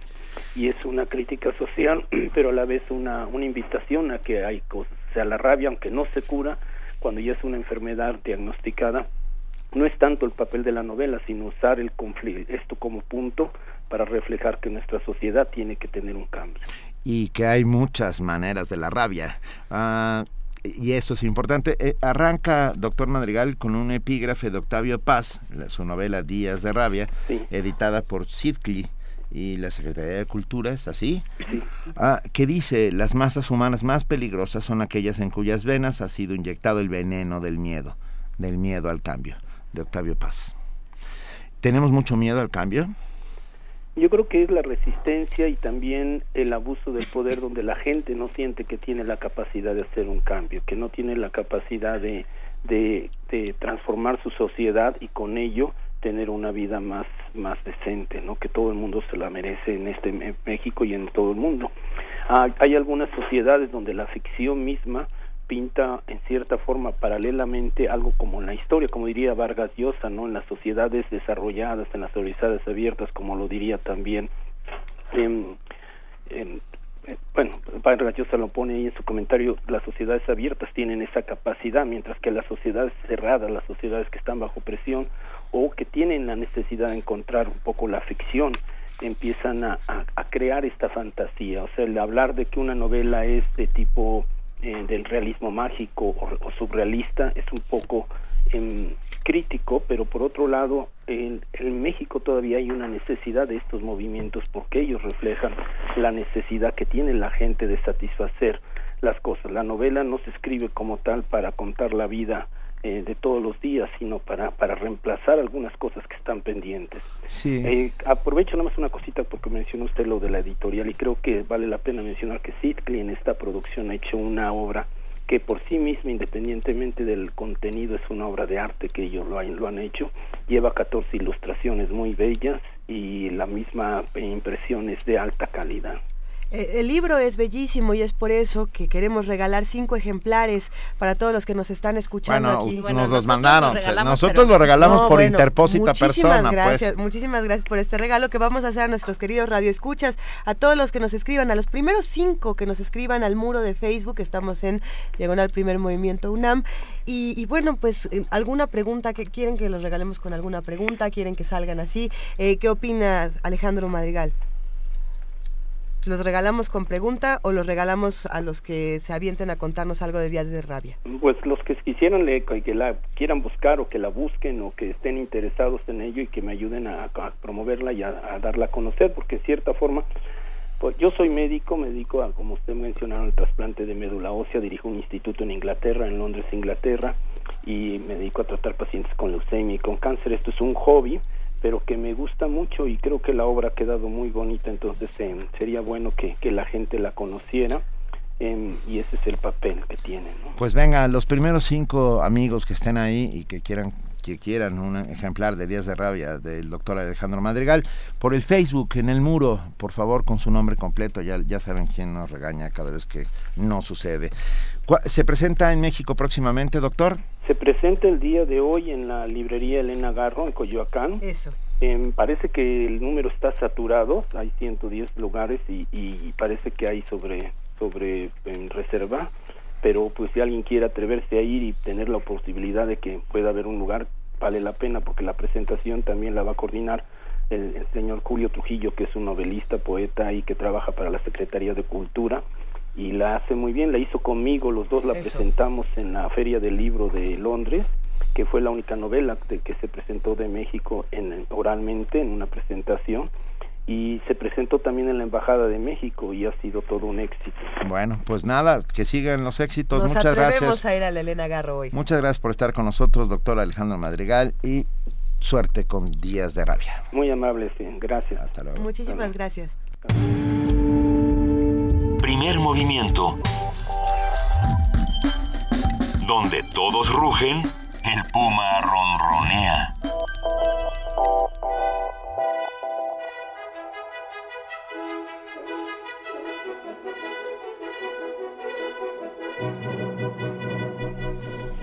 Entonces, ¿qué? Ahora, sí, ahora sí. ¿Sabes qué? Que es, es, ahora sí viene rápido. Es Tamara Quiroz. Hola, muy buen día. Hoy en Radio UNAM les invitamos a sintonizar el 860 de AM para disfrutar, disfrutar del radiodrama Los hijos del Capitán Grant de Julio Verne a las 6 de la tarde. A las 10 finaliza Cuando vuelvas del olvido, radiodrama conmemorativo por los 40 años de golpe de Estado en Argentina, así que no se lo pierdan. Eh, y por el 96.1 de FM tenemos Buffet Babel de 1 a 4 de la tarde. A las 2 con 15 conozcan más sobre el cerebro en la serie de carne y hueso. A las 3 de la tarde quédense con Miocardio, la génesis del sonido. Hoy presentamos la Blues, eh, la blues Band que retoman el blues de California, Chicago, Nueva Orleans y Mississippi. Y por la noche acompañan a los chicos de resistencia modulada a las 9. En Resistor nos dirán si es posible viajar en el tiempo y cuáles son los esfuerzos en la ciencia para lograrlo. No se lo pierdan y visiten nuestra página www.radiounam.unam.mx. Hoy es el Día Mundial de la Bicicleta, así que úsenla. Es, es momento de rodar por la ciudad. ¿Traes tu bicicleta, Tamara? No, no la traigo, pero los que sí la tienen la pueden usar. Que tengan un excelente día. Gracias, Hasta luego. Hasta luego, buen día. Nos queda un minuto más.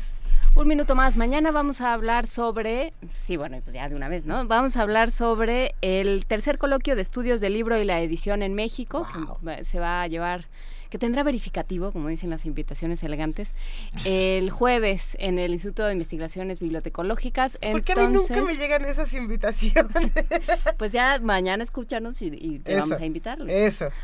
Eh, es el tercer coloquio, se van a tratar eh, diferentes temas relacionados con el libro y la edición en México. Eh, va a haber de todo, desde libros para niños, libros para grandes, periódicos, de todo eso vamos a estar hablando mañana en Héroes y Villanos. Vamos a platicar de lo que sucedió con Pearl Jam, su concierto, los baños, sí, no, por qué, por qué las páginas porno vetando a, a Carolina. Yo, ¿por qué, ¿por qué Pearl Jam dijo yo no me presento en Carolina del Norte? Todo eso lo platicaremos, Benito. Yo tampoco me presentaría en Carolina. Nos parece muy bien. Venga. Y menos con leyes homofóbicas, ¿no? Para nada, para nada. Y vamos a hablar también sobre la Cruzada contra el Hambre, los estudios que se han hecho alrededor de la Cruzada contra el Hambre, lo que han hecho los compañeros del Programa Universitario de Estudios sobre el Desarrollo, si funciona o no funciona, cómo está planteado, ayuda o no ayuda, qué tenemos que hacer. Venga, muchas gracias, querida Juana Inés de esa, gracias, querida Luisa Iglesias. Gracias, querido Benito Taibo. Gracias a todos los que hicieron posible y hacen posible diariamente este primer movimiento y a ustedes que están ahí con nosotros haciendo comunidad. Ya muy pronto se arreglarán nuestros problemas técnicos, no se vayan a ir a ningún sitio porque aquí estamos haciendo... está muy raro todo Estamos así, estamos haciendo aquí comunidad con todos ustedes. Esto fue Primer Movimiento. El mundo desde la universidad.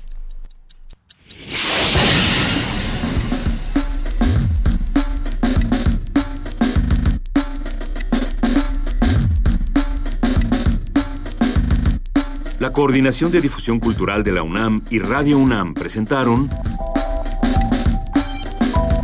Primer Movimiento. El mundo desde la universidad.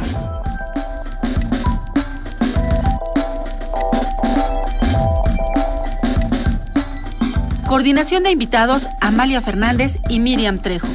Redes sociales Vania Nuche. Operación técnica Arturo González. Producción Frida Saldívar, Francisco Ángeles, Tamara Quirós y Silvia Cruz Jiménez.